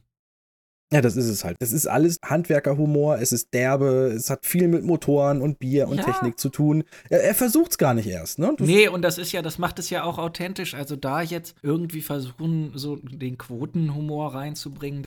Es sind halt schrabbelige Motorradschraubers, Handwerkerleuts. Klar hast du im Wesentlichen, dass Frauen als tatsächlich hysterisch auftreten und blockierend, aber Es gibt nur zwei Arten von Frauen. Es gibt entweder die hysterischen, die die Hausfrau, die äh, reine. Machtfrau, die Krankenschwester oder eben die äh, dralle Blonde, die ihm im Traum begegnet. Dazwischen gibt es keine Frauenfiguren. Also ich finde das jetzt hier in dem Zusammenhang auch nicht schlimm und um Gottes Willen, ein woker, gendernder 2024er Brösel, ich glaube, das würde auch nicht funktionieren. das würde nicht funktionieren. Und ich kann mich auch nicht entsinnen. Also meine Mutter zum Beispiel fand das auch immer witzig. Aber was mir auch aufgefallen war, wo ich so drüber nachgedacht habe, was man dem Film auch hoch anrechnen muss, ist, dass der bei mir damals in beiden Klicken funktioniert hat. Ich bin ja ne, einmal sitzen geblieben in der 10. Klasse und wechselte dann so von meiner, ja, wie nenne ich das jetzt, gut bürgerlichen Truppe, äh, in der ich vorher unterwegs war Zu mir. in die Gosse. Nee, also Sp Spaß beiseite, ne? Das war vorher alles so relativ normal, spießbürgerlich, die, die Jungs vom Dorfe. Und danach sind wir halt so in diese, ja, Rockertruppe da rein. Und Werner hat aber bei beiden funktioniert. Also ich kann mich an genauso viele Werner-Abende in der Truppe davor erinnern. Da lief dann auch mal sowas wie Ballermann 6 oder voll normal und so, ne? Also so diese üblichen, ne, Jungs machen Unfug und trinken ein paar Bierchen und so. Aber wir, die Werner-Sachen haben da genauso funktioniert, wie sie halt später dann in unserer äh, Rocker-Truppe da funktioniert haben, ja. Ja, es ist ja auch, also wie dieser Wikipedia sagte, äh, Artikel sagte, es ist natürlich Fä Fäkalhumor, aber es ist, will sagen, ohne dass das jetzt zu abgehoben klingt, es ist schon eine gewisse Intelligenz auf jeden Fall dahinter, allein hinter den Wortwitz und hinter den Wortneuschöpfungen, Neologismen, sagt der Fachmann übrigens. Also da merkt man schon eine gewisse Intelligenz und allein auch in der Beobachtungsfähigkeit. Absolut, will ich dem gar nicht abstreiten. Trotzdem ist es aber auch Slapstick-Humor, der auch nach dem zehnten Bier oder eben umgekehrt, wenn man, wenn man noch furchtbar jung ist, funktioniert. Ich kann mich halt erinnern, dass mein Vater, also als der Film rauskam, war ich vier, da habe ich ihn definitiv nicht geguckt. Also muss irgendwann später gewesen sein, Mitte der 90er, irgendwann so mit, keine Ahnung, 10 oder so. Und das war auch die Zeit, wo mein Vater so andere Humorsachen versucht hat, so ein bisschen zu mir rüber zu schubsen. Ich kann mich insbesondere daran erinnern, dass ich vor dem Monty Python äh, Sinn des Lebens, glaube ich, war es, damals gesetzt wurde. Nee, ist das Sinn des Lebens, äh, wo sie äh, hier das Bürokratie-Hochhausschiff Ja, das ist der kapern? Vorfilm. Also eigentlich ist es der Hauptfilm und Ja, danach ja. Ja, und ey, heute mit 38 ist das auch ein ganz anderes Thema. Aber mit 10 sitzt du halt davor. Und ich kann mich daran erinnern, das muss so der längste Abend meines Lebens gewesen sein, weil das einfach nicht aufhörte und ich hab's nicht verstanden. Und was ist denn da bloß los? Und da haben so Sachen wie dann Otto oder Mr. Bean oder eben halt auch Werner dann deutlich besser funktioniert, weil da Mhm. eben viel mehr Slapstick und viel mehr visuelle Comedy halt einfach passiert, als das jetzt bei Monty Python und Co. eben der Fall ist. Ja, gut, Python ist natürlich quasi die, die Spitze der satirischen Gesellschaftsbeobachtung, wo du wirklich auch eine gewisse, für, für, für die meisten sehr guten Sketche, einen gewisse Verstand brauchst, um überhaupt zu kapieren, worauf sie hinaus wollen. Ja, klar. Einer der besten Python-Sketche ist mit den Worten, die brutal klingen. Tinny, Tinny. That's, that's, a, that's a nauseous word. Ne, ähm, und, und, und, und Sinn des Lebens, ja Gott, das ist ja wie der Film. Also, das ist ja auch eigentlich nur eine Sammlung von Vignetten, also neu Ja, auch, auch, auch der Dead Parrot Sketch funktioniert halt einfach nicht, wenn du da, wie gesagt, mit 10 irgendwie vorgesetzt wirst. Ich weiß gar nicht, ob ich eine synchronisierte Variante, gibt es das auf Deutsch Gibt synchronisiert? es und die ist sogar, also Dead Parrot Sketch ist ja, ist ja auch mit einer der witzigsten Sketche ever. Und ähm, Dieser Papagei ist nicht mehr. Ja, doch, das könnte auch auf Deutsch funktionieren. genau, ja. da wurde sich unglaublich Mühe gegeben. Okay, okay. Sprache ist auch ein ganz guter Punkt. Ich hatte es ja eben schon gesagt, der Semmelverlach und sowas. Sprache war auch was, was mich halt bei Werner sofort abgeholt hatte, weil auch gerade im Gegensatz zu, ich hatte es gerade gesagt, Otto, Mr. Bean, ich meine, Mr. Bean spricht gar nicht. Nee. Die Sprache in Werner, also in den Comics, aber auch insbesondere im Film, das ist schon alles sehr derbe und das hat mich auch sehr abgeholt. Ne? Also ich habe hier so eine kleine Liste mit, mit so den Schimpfwörtern, die da vorkommen. Scheiße und leck mich am Arsch und verpiss dich. Also das ist schon alles nicht ohne. Und das alles kombiniert aber mit diesem norddeutschen Dialekt. Und das ist auch uns ja jetzt hier auch nicht fern. Ich meine, Mai, wir kommen hier aus, aus dem hannoverschen Ländle, da ist alles sehr hochdeutsch. Aber meine Familie väterlicherseits zum Beispiel kommt ja aus Kiel und das ist gar nicht so furchtbar weit weg von Travemünde und dem Oetker. Und das hat mich alles total abgeholt. Auf jeden Fall. Und was ich da auch finde, ähm, wenn du mal die Comics durchblätterst, wie viel Geräuschworte, Onomatopoesien es hier gibt. Also allein auf einer Seite hast du hier für Motorradgeräusche Brab, Brab, Golla, Krach, Zickel, Zickel. Alles ist mit Geräuschen unterlegt, was selbst hier hinten kommen Motorräder angefahren, die, da steht dann Miller drüber. Ja, ja, ich, ich habe hier auch Aufheul und Schnarr und äh, Brüll und Schigger, Schigger, Schigger, Schigger. Kaleder, Düll, Düll. Also keine Seite, keine Seite vergeht, wo nicht irgendein absurdes Geräusch, Rackel, Rackel, Rackel, Schwall, Und der Trecker, der immer Kult, Kult, Kult, Kult, Kult macht. Glotsch, Golb, als hier Lork, als das Klo rausfliegt. Schlotz, Gorgel, Schlurz. Das ist halt einfach, das, das macht das, das gibt dem Ganzen eine gewisse ähm, Rudu, Rudu, Rudu, Klatsch, Schraddel. Ja, das ist fast schon eine gewisse Poesie, hätte ich fast gesagt. Ja, es, es ist eben genau, es, ist, es ist, hat was sehr Eigenes. Dazu aber eben die Charaktere, ich meine, zu denen kommen wir gleich noch mal ein bisschen, wenn wir über die Besetzung auch sprechen.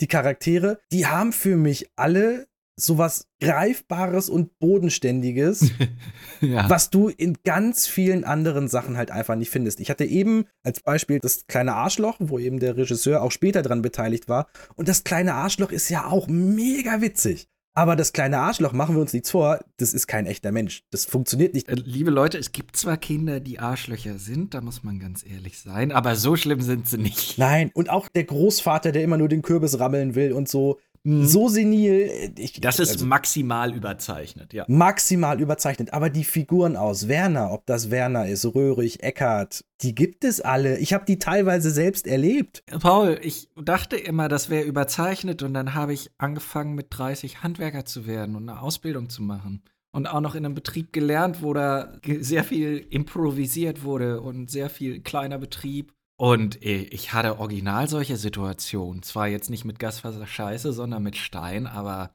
also ich, ich weiß, dass wir auf dem Grab standen und da ein 2,50 Meter Einfassungsstück aus Granit verlegen sollten und wir hatten uns verbuddelt und das Fundament, das Eckfundament war gelegt.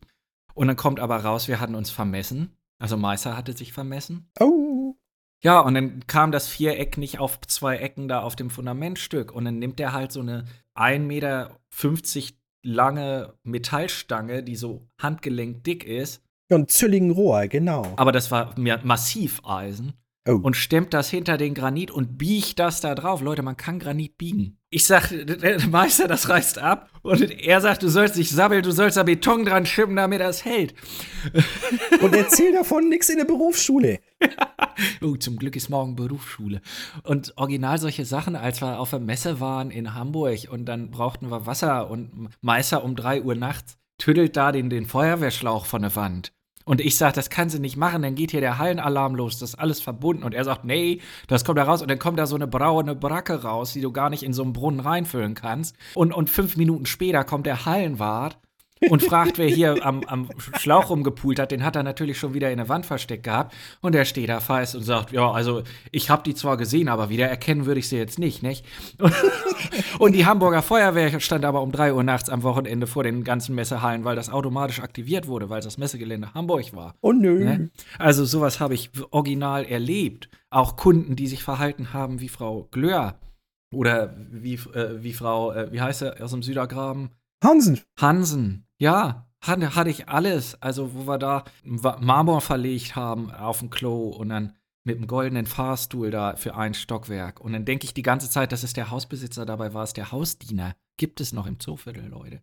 Alles solche Sachen. Alles hast du gemacht. Und dann hatte ich nichts zu tun. Und was musste ich machen? Ich musste mit der Flex, musste ich die Spaten wieder anschärfen vorne. Da saß ich den ganzen Nachmittag draußen auf dem Hof und hatte die ganzen alten löchrigen Spaten. Dann muss ich da erstmal wieder mit Epoxid und Nägeln die alle so, dass sie wieder da an der Stange halten. Und dann saß ich da mit der Flex und hab die vorne wieder scharf gemacht. Die tun doch noch. Hieß du, das ist doch noch gut. Ja. Dann nimmt sich der Lehrling hier mal die Flex und dann macht Ja. er die mal wieder gerade. Ja, da haben wir damals, mussten wir den Schuppen versetzen, weil da nebenan gebaut werden sollte. Und der Meister hatte den Schuppen so gebaut, dass der so mit der Ecke aufs fremde Grundstück überragte.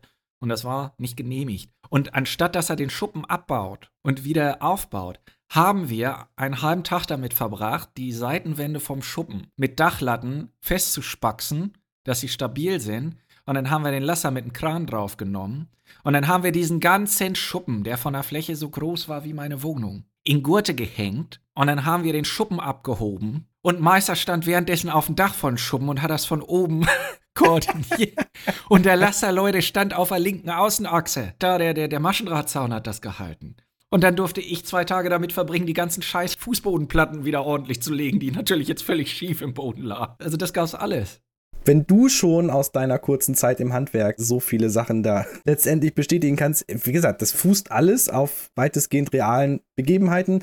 Der Meister Röhrig, bei dem eben der Andi, der Bruder von Brösel, seine Lehre gemacht hat, den gibt's ja auch in echt. Schurig heißt er in echt. Ja, wir dürfen doch den Namen nicht sagen. Gibt das nicht wieder Klagen? Da steht, also ich darf ja wohl sagen, dass er im Original Schurich hieß und deswegen eben umbenannt werden musste, weil das eben der Herr Schurich sich dann wegen Rufschädigung beklagte. Vielleicht auch nicht zu Unrecht, wenn wir uns die Figur Röhrig dann mal im Film angucken. Stell dir mal vor, du wirst engagiert und dann denken die jetzt, jetzt kommt da der Röhrig. Dass ich der Röhrig, Röhrig bin. Also da wartest du doch, dass er was falsch macht. Da könnte ich nicht bei arbeiten. Ja, nee, nee.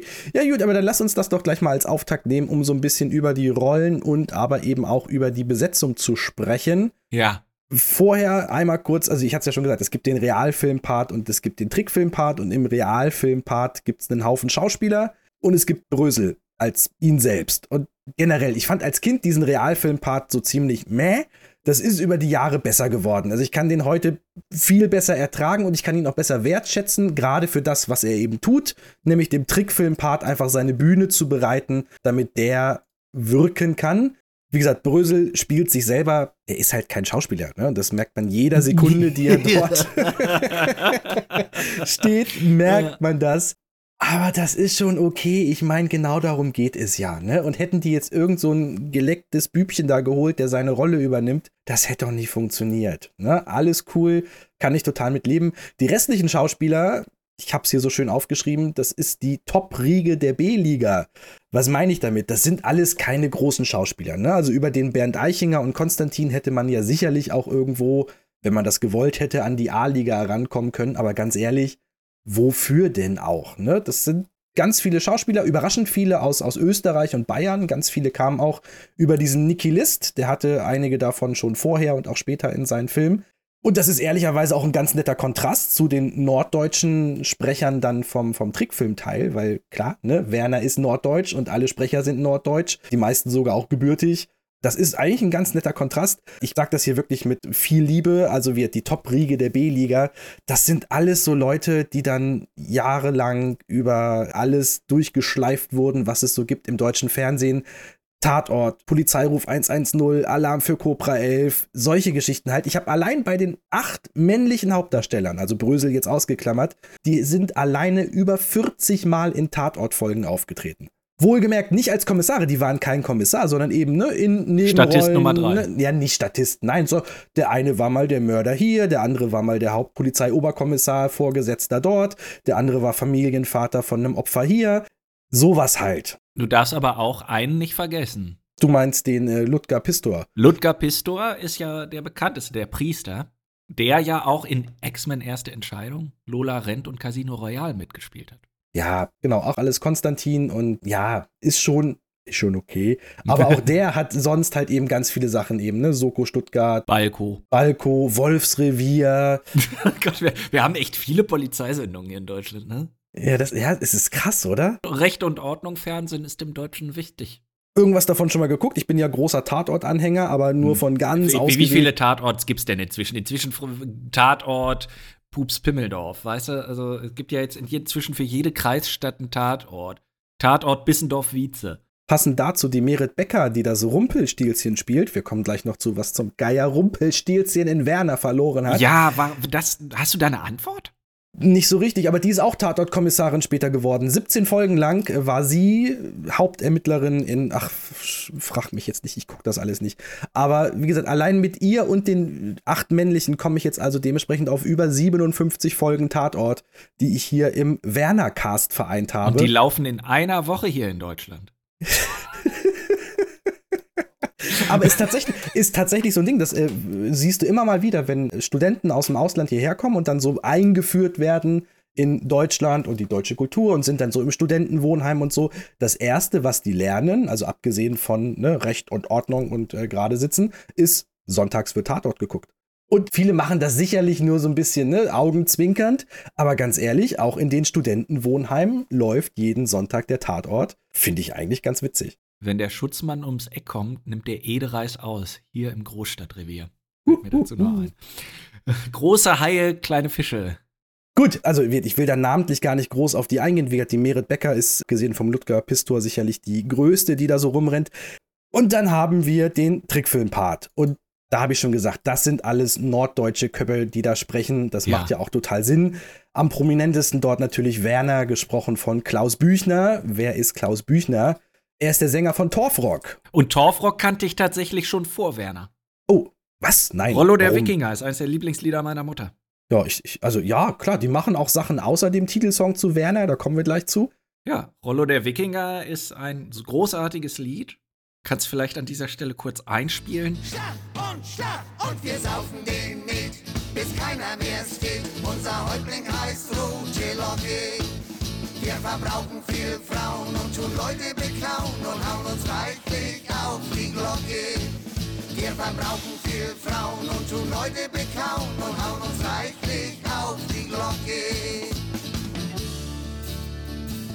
Und ja, also, also Werner und die Stimme ist, ist verquickt miteinander, geht nicht anders. Ja, total. Dazu muss man sagen, der Klaus Büchner war vorher auch nicht als Synchronsprecher irgendwie aktiv. Also das ist wirklich, das ist seine eine Rolle.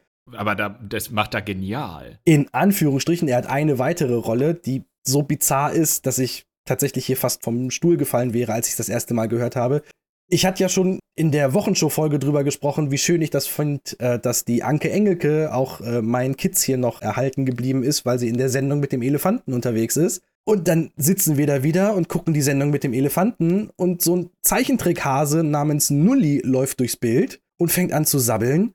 Und ich höre hin und ich höre hin und ich denke so, das kann doch nicht sein. Das ist Werner. Nee. Werner ist der Hase Nulli aus der Sendung Nulli und Griesemut.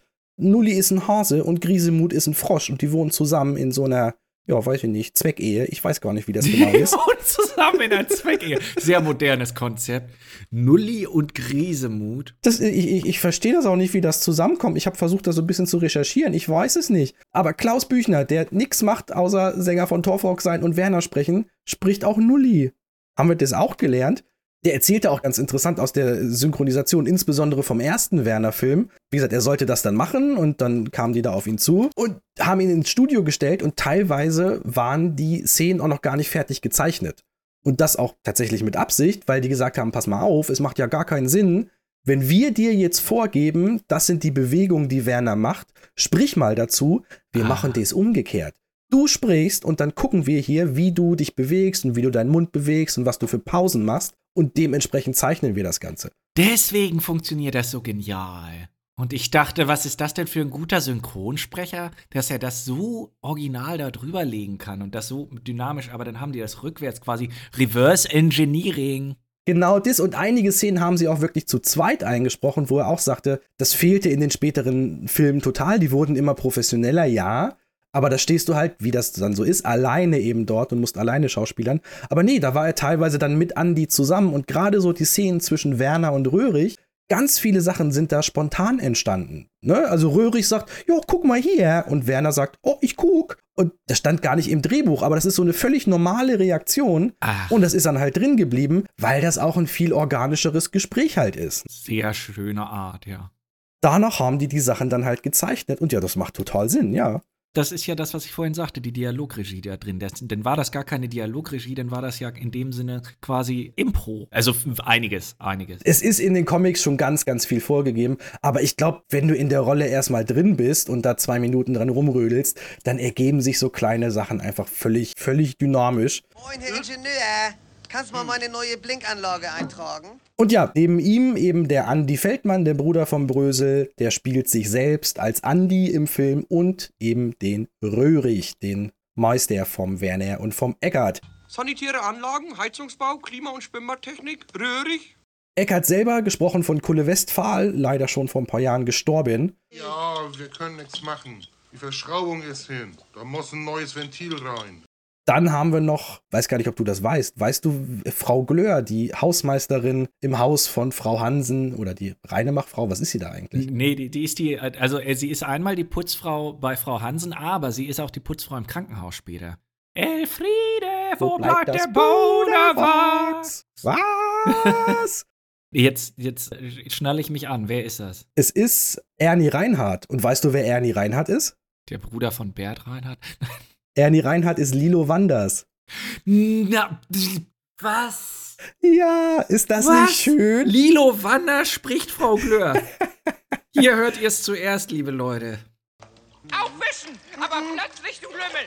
Lilo Wanders, aber da, das ist wie, als ich neulich erfahren habe, dass bei Danger Danger von Electric Six die, die Stimme, die ich als weiblich dachte, Jack White von White Stripes ist. Jetzt kann man das nie wieder anders hören. Ach, was man hier alles lernt. Guck.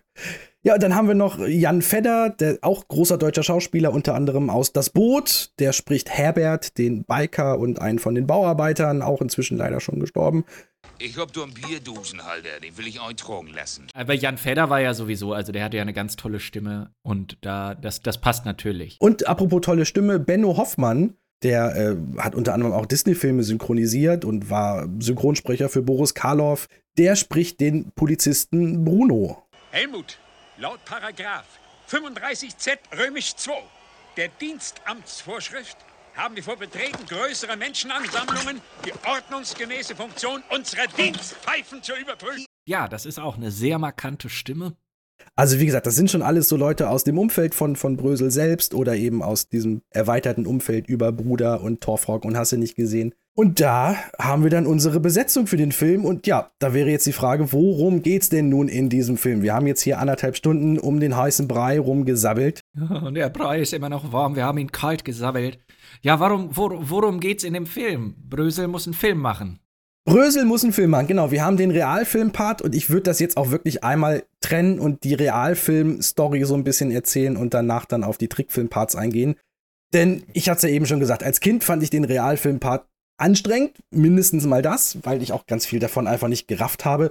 Wie gesagt, heute kann ich das besser einordnen und weiß das besser zu schätzen, aber äh, so richtig funkt das auch heute noch nicht. Das Einzige, was davon gesessen hat, fand ich, war am Ende das Lied, weil das ein guter Rauschmeißer Oh, das Lied ist super als Rauschmeißer. Das Ja. fand ich auch schon damals super, ja. Also fassen wir die Geschichte zusammen. Du hast es gesagt, Brösel muss einen Film oder Ja, ein Film muss es gar nicht zwingend sein. Das Erste, was er machen muss, das Wichtige, was er machen muss, er muss den König Griesgram, den Groben, zum Lachen bringen. Ja, denn er leidet an einem akuten Lachmuskelkrampf. Ja, der arme Mann. Er kann nicht mehr lachen. Und folglich lässt der König alle Komiker des Landes äh, zu sich ins Schloss verschleppen. Und ja, wer ihn nicht zum Lachen bringen kann, der wird halt geköpft, ne? Laurel und Hardy, Heinz Erhardt, Woody Allen, die hat er alle schon kalt gemacht. Und jetzt ist Brösel eben dran, beziehungsweise vor Brösel ist noch einer dran. Er wird nicht namentlich genannt, das heißt nur, oh, der auch. Und dann kommt ja Otto, also ja, es ist nicht Otto selber, Otto ins Bild und man kann der Hinrichtung von Otto beiwohnen. Es ist nicht Otto selber, sondern es ist Wolfgang Kleff. Wer ist Wolfgang Kleff? Das ist ein Fußballspieler, der aber, jetzt gern alle mal kurz Google anschmeißen, der Otto gerade in jungen Jahren gar nicht mal so unähnlich sieht, was im Wesentlichen an der Nase und so gewissen zwei, drei anderen Features im Gesicht halt. Ach, ich habe Google angeschmissen. Also Ja, die guck. Friese sitzt. Ja, die Friese auch. Und der war auch tatsächlich im Real Life mit Otto befreundet, durfte auch im, im Otto-Film mitspielen. Und da habe ich jetzt in der Recherche dann eben erst rausgefunden, dass der das ist. Es gibt eine Szene in dem Otto-Film, wo äh, Otto mit einem Friseur spricht. Und ich habe mich schon immer gefragt, wer diese, also warum da so eine, so eine Kopie von Otto neben Otto rumsteht. Dieser leicht effeminierte Friseur. Ja, Ah, Herrgott, das Will ist der. Archman. Genau, das ist der. Und ich habe das überhaupt, ich fand das als Kind immer strange, ob das jetzt. Man, man kennt ja so Tricktechniken, ne? Die drehen das dann und dann drehen sie die Szene nochmal Ja. und schneiden die beiden zusammen. Aber nee, der berührt ihn auch und interagiert mit ihm. Also muss das ja jemand anders, aber warum sieht der so ähnlich? Jetzt habe ich es gelernt. Es ist eben Wolfgang Kleff, Fußballspieler, mit Otto befreundet, sieht aus wie Otto und durfte eben auch Ottos Hinrichtung im Werner-Film ja, nachstellen. Obwohl es natürlich am witzigsten gewesen wäre, hätten sie Otto gekriegt. Aber Das, das wäre so schön gewesen. Also der hat ja zeitgleich auch große Kinokarriere gemacht. vielleicht Studiokram, wer weiß. Ja, wer weiß. Studio-Order. Ja. Gut, für Brösel ist jetzt auf jeden Fall klar, der Mann meint das ernst. Ich muss hier, äh, ich muss liefern, sonst bin ich geliefert. Und wird in seine Zelle gesperrt und muss jetzt den König zum Lachen bringen. Aber das ist alles nicht so einfach, haben wir ja gemerkt. Ne? Also wenn schon Heinz Erhardt und Woody Allen und Otto den Mann nicht zum Lachen bringen, ja, was soll ich denn machen? Aber Gott sei Dank, bis hierhin ja noch eine relativ, ich will jetzt nicht sagen nachvollziehbare Handlung, aber gut, bis hierhin soweit so klar. Jetzt wird's ein bisschen fantastisch. Das Rumpelstilzchen erscheint ihm. Erstmal hat er ja nur eine Glühbirne, die vom Hamster angetrieben wird. Und der Hamster heißt wie? Zapotek, komm in Wallung. Sadopek, komm in Wallung. Das war ein tschechischer Langläufer. Ja, das ist dann so 80er Jahre Humor, der heute nicht mehr so ganz funktioniert. Ja, 52 ist er gelaufen. Aber das, sorry. Also, er muss da seinen Comic zeichnen und genau, Rumpelstilzchen tritt auf den Plan. Die wir ja am Anfang gesehen haben, dass sie Rumpelstilzchen heißt, weil Ludger Pistors Wagen war liegen geblieben und sah sie beim Kochen. Genau, ich habe das jetzt noch mal ein bisschen ausgeklammert, aber genau, der Pfarrer am Anfang des Films ist unterwegs und stolpert einmal über Rumpelstilzchen. Ja, jetzt sind wir in diesem Part. Rumpelstilzchen erscheint also dem Brösel und überreicht ihm seinen Zauberkugelschreiber, mit dem er dann doch bitte mal ein bisschen was Schönes zeichnen soll. Zweifelsfall ein Schwank aus der Jugend, ne? Das Der kommt, immer, gut. gut. Und mit dem Kugelschreiber zeichnet er nun fröhlich sein Filmchen drauf los. Und was zeichnet er als erstes? Ja, die Bärenwitze zeichnet er. Ich habe die alle vor mir. Hubschrauber habe ich direkt vor mir. Ja. Bertram. Berthold bricht habe ich hier, ein kotzender Bär. Und dann eine Weberei und da hast du nur Aua, Aua, Aua drüber stehen. Also so kleine Wegwerfgags, das Ja. können wir ja hier auch, auch ruhig schon mal bringen. Im Zeichentrick-Part weniger, aber gerade auch der Realfilm-Part. Es gibt dann später noch so einen Block, wo die, die Geschichte von Werner erzählt wird. Ja. Und das besteht alles, nur man kann es nicht anders sagen, aus surrealen, aneinandergeschnittenen Szenen. Wir sehen das erste Wort der Menschheit, die, die Höhlenmenschen, die um eine Kiste Bölkstoff sich versammeln. Das ist ja aus 2001 die berühmte Szene. Genau, die berühmte Szene, da ist es dieser, dieser, ja, Stein, dieses Ja. Alien-Artefakt. Hier ist es eben die Kiste Bölkstoff, die ihm zum ersten Wort verhilft, nämlich einem lauten Blob. Wir sehen Kinder in der Schule, die Unfug machen und die Lehrerin ruft, Werner, steh auf! Und da natürlich stehen alle Kinder auf, weil alle Werner heißen. Wir sehen eine Taufe von einem Baby mit einer übertrieben großen Nase. Ja. Weil natürlich die Werner-Nase. Ja, es ist alles so surreal und es wird dir so in, in, in einem 5-Minuten-Block werden dir sechs, sieben Sachen davon hintereinander so an den Kopf geworfen, um so ein bisschen, ja, Stimmung zu machen. Ich weiß es gar nicht. Es gibt noch die Szene vor Gericht. Und wie heißt der Richter? Hast du aufs Namensschild geachtet? Nee. Der, der ehrenwerte Richter H. Odensack. Das habe ich damals in meiner VHS-Version auf dem kleinen Fernseher bestimmt gar nicht entziffern können. Ich habe es heute das erste Mal gesehen. Ah, Und das ist es halt. So Wegwerfhumor, so kleine Gags am Rande. Später geht Brösel auf eine Toilette, schmeißt eine Flasche leeren Bölkstoff in, in, in den Mülleimer und der Mülleimer rülpst das Ding einfach wieder aus. Das passiert so im Hintergrund, nebenbei. Das sind so Sachen, und ich weiß immer gar nicht, also die Hälfte davon funktioniert einfach super, die andere Hälfte einfach gar nicht. Und das ist wirklich so, das muss einfach gewesen sein. Boah, geil, wir haben Film, wir haben Geld. Lass mal alle Ideen, die wir so haben, hier einfach in den Topf schmeißen. Wir machen das einfach alles. Ist doch völlig egal. Ja. Du sagtest schon am Ende diese Kinoszene, da sitzen dann alle und gucken sich den Film an. Da passieren 150 Sachen. Du müsstest im Grunde jede Sekunde auf Pause machen. Da zieht ein Zuschauer der Frau vor sich die Perücke vom Kopf. Einfach so, das wird nicht kommentiert, da wird nichts gemacht, der, der zieht die einfach runter. Alle es ist lachen alles über sehr den Film. surreal, wo du das auch sagst. Also eine der besten i- genialen Ideen, von denen ich wirklich glaube, dass es früher auch wirklich so war, war so der König, der Würstchen auf seiner Krone hat. Wäre ich so ein, so, ein, so ein deutscher Landadel und könnte so eine Krone tragen und würde jetzt so zuständig sein über, keine Ahnung, Wunsdorf-Bissendorf und würde da sitzen in meinem kleinen äh, Hütchen, dann würde ich mir auch so ein paar Würste auf eine Krone stecken. Ich denke schon, ne? Ja. Gut, lass uns zurück zur Handlung kommen. Also gut, der Brösel zeichnet seinen, seinen ersten Film. Ich habe keine Ahnung, wie man mit einem Kugelschreiber einen Film macht, aber ist, ja- ist ja, ist ja Zauberkugelschreiber, ne? Das kann schon funktionieren. Aber jetzt kommt der Kniff, der erste von mehreren. Der Film wird dem König vorgestellt und der kann trotzdem nicht drüber lachen und lässt den armen Brösel hinrichten. Ja, soweit so schlimm, aber nee, ist gar nicht. Das war nur ein Traum. Dö, dö, dö, dö. Brösel erwacht. Alles nur geträumt. Machen wir uns nichts vor, das ist so der, der lahmste Movie-Trope ever. It is a fairly worn out trope, ja. Also, ich habe als, als, ja, so in der Orientierungsstufe, wie alt ist man in der Orientierungsstufe? So 10, ne? 10, 11? Ja, niemand ist mehr in der Orientierungsstufe in diesem Ja, Alter. damals, damals in der Orientierungsstufe. Ich habe furchtbar viel geschrieben, so Fanfiction. Alles Mögliche zu Batman und keine Ahnung was und die teilweise auch im Klassenzimmer verhökert. Haben mir sogar Leute abgenommen. Danke Ach. dafür. Wieso weiß ich das? Wir erfahren heute Dinge übereinander nach dieser jahrzehntealten Freundschaft. Und äh, machen wir uns nichts vor, die waren alle scheiße, weil genau das waren auch so Tropes, die ich dann da hatte. So, und Batman ist da und er hängt und zack, er geht drauf. Oh nö, war nur ein Traum.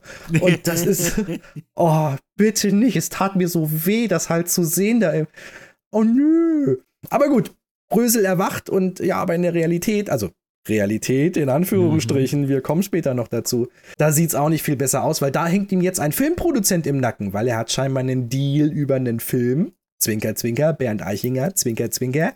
Der soll doch jetzt bitte mal fertig werden, also jetzt ran ans Zeichenbrett. Und es geht wieder los, Brösel zeichnet wieder was, wir blenden wieder zu einem Zeichentrickpart über. Und die Zeichnung schickt er dann raus an seinen Produzenten, aber oh weia, die gehen im Postamt verloren. So ein Scheiß, die werden falsch zugestellt. Der Produzent kriegt stattdessen Klopapier, jede Menge Klopapier. Klopapier und Wärmflaschen. Währenddessen irgendwo im tiefsten Sibirien seine Zeichnung als Klopapier herhalten müssen. Schöne Scheiße. Ja gut, hilft nichts, er muss wieder ans Zeichenbrett, also legt er nochmal von vorne los. Wir haben wieder einen Trickfilmpart. Jetzt geht er auf Nummer sicher. Er schnallt sich den Kram hinten aus dem Moped und fährt selber los. Auf Nummer sicher, er hat die Papiere da locker draufgelegt, ohne Packung drumrum. Was der TÜV wieder sagen würde. Nee, hat er ein bisschen Draht rumgetuddelt und dann tut das. Ja, nee, tut es eben nicht. Unfall, alles kaputt. Oh jemine. Brösel ist im Krankenhaus, er muss schon wieder von vorne anfangen und zeichnet den nächsten Part. Und endlich ist es geschafft. Wir sehen die Premiere des Films. Brösel muss kurz strullern, geht auf Toilette. Da kommt das Rumpelstilzchen aus der Kabine. Doch kein Traum gewesen? Oder doch? Oha! Und was ist? Sie fordert ihren Preis. Er muss sie heiraten. Da hat er ja zugestimmt. Hilft alles nichts, ab zur Hochzeit. Wir sitzen da und das Rumpelstilzchen steht da. Äh, sieht nicht so schön aus. Jetzt muss er da durch. Na gut, hilft nichts. Es sei denn, jemand kennt ihren echten Namen. Und Gott sei Dank, der Pfarrer vom Anfang ist auch hier der Pfarrer. Wie heiße ich denn wohl? Gehe ich recht in der Annahme, dass dein Name Rumpelstilzchen heißt? Das hat dir der Teufel verraten! Und das Witzige ist in der Szene, hast du das auf dem Schirm? Während der gesamten, des gesamten Dialoges und auch der Verwandlung von Rumpelstilzchen steht Brösel völlig abwesend, als wenn er das alles nicht mitkriegt daneben und wartet. Er Ja. hat keine Reaktion auf gar nichts davon. Er steht doch nur so, ja, guckt sich um, oh, die sieht ja ganz anders aus. Ich habe ja schon gesagt, so richtig Schauspieler ist er halt nicht. Kann man Ich glaube, das war aber auch Absicht, dass er da so überhaupt nicht drauf reagiert. Ja, kann man ihm jetzt nicht vorwerfen, aber gut. Zack, der Name ist verraten, der Fluch ist gebrochen. Ja, dann können wir ja heiraten. Und dann geht der große Song los. Halleluja. Wie gesagt, auch als Kind und auch, obwohl ich da noch nicht so Bier getrunken habe, ich habe das schon alles verstanden. Wir spielen das hier mal kurz ein. Mein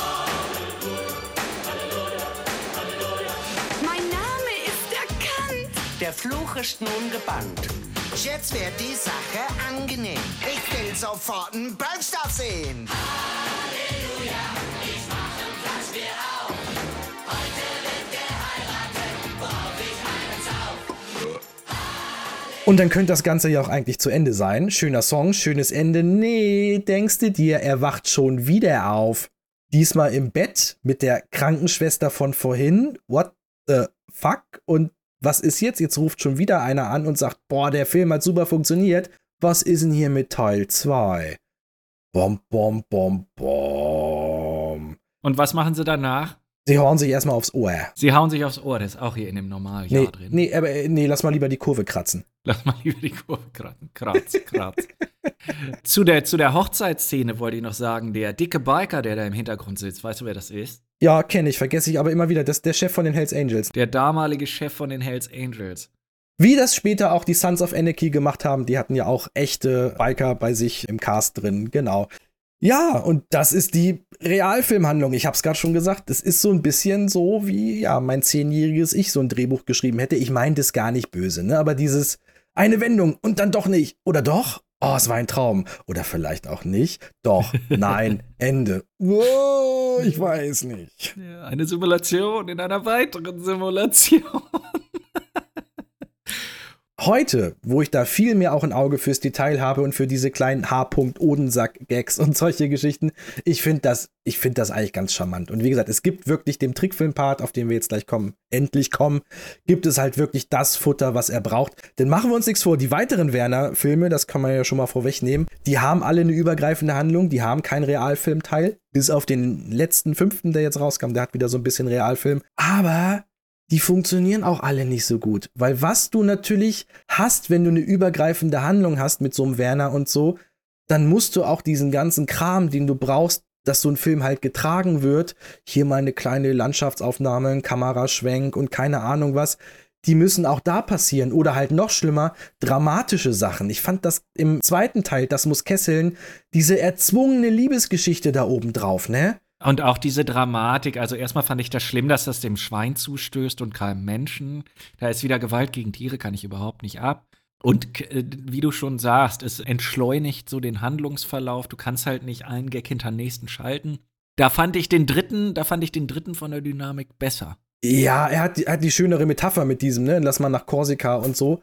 Aber er hat eben auch seine Längen. Und die Längen, die du hier halt hast, sind die Realfilmlängen. Aber ganz ehrlich, dadurch, dass da immer so ein Bruch ist zwischen Zeichentrick und Realfilm, kommt einem das gar nicht so furchtbar als, als Länge oder so vor. Nee, der Film kommt einem sehr kurz vor. Gerade weil in dem Realfilmteil eben so viel Unfug passiert, wo du teilweise wirklich davor sitzt und versuchst erstmal zu begreifen, okay, was, was, was, was lief hier jetzt gerade, was ist hier jetzt los? Allein diese fünf Minuten, wo dir diese sieben oder, oder acht Werner-Geschichten da um die Ohren gekloppt werden, das ist schon alles herrlich bizarr und passt da auch echt ganz gut dazu.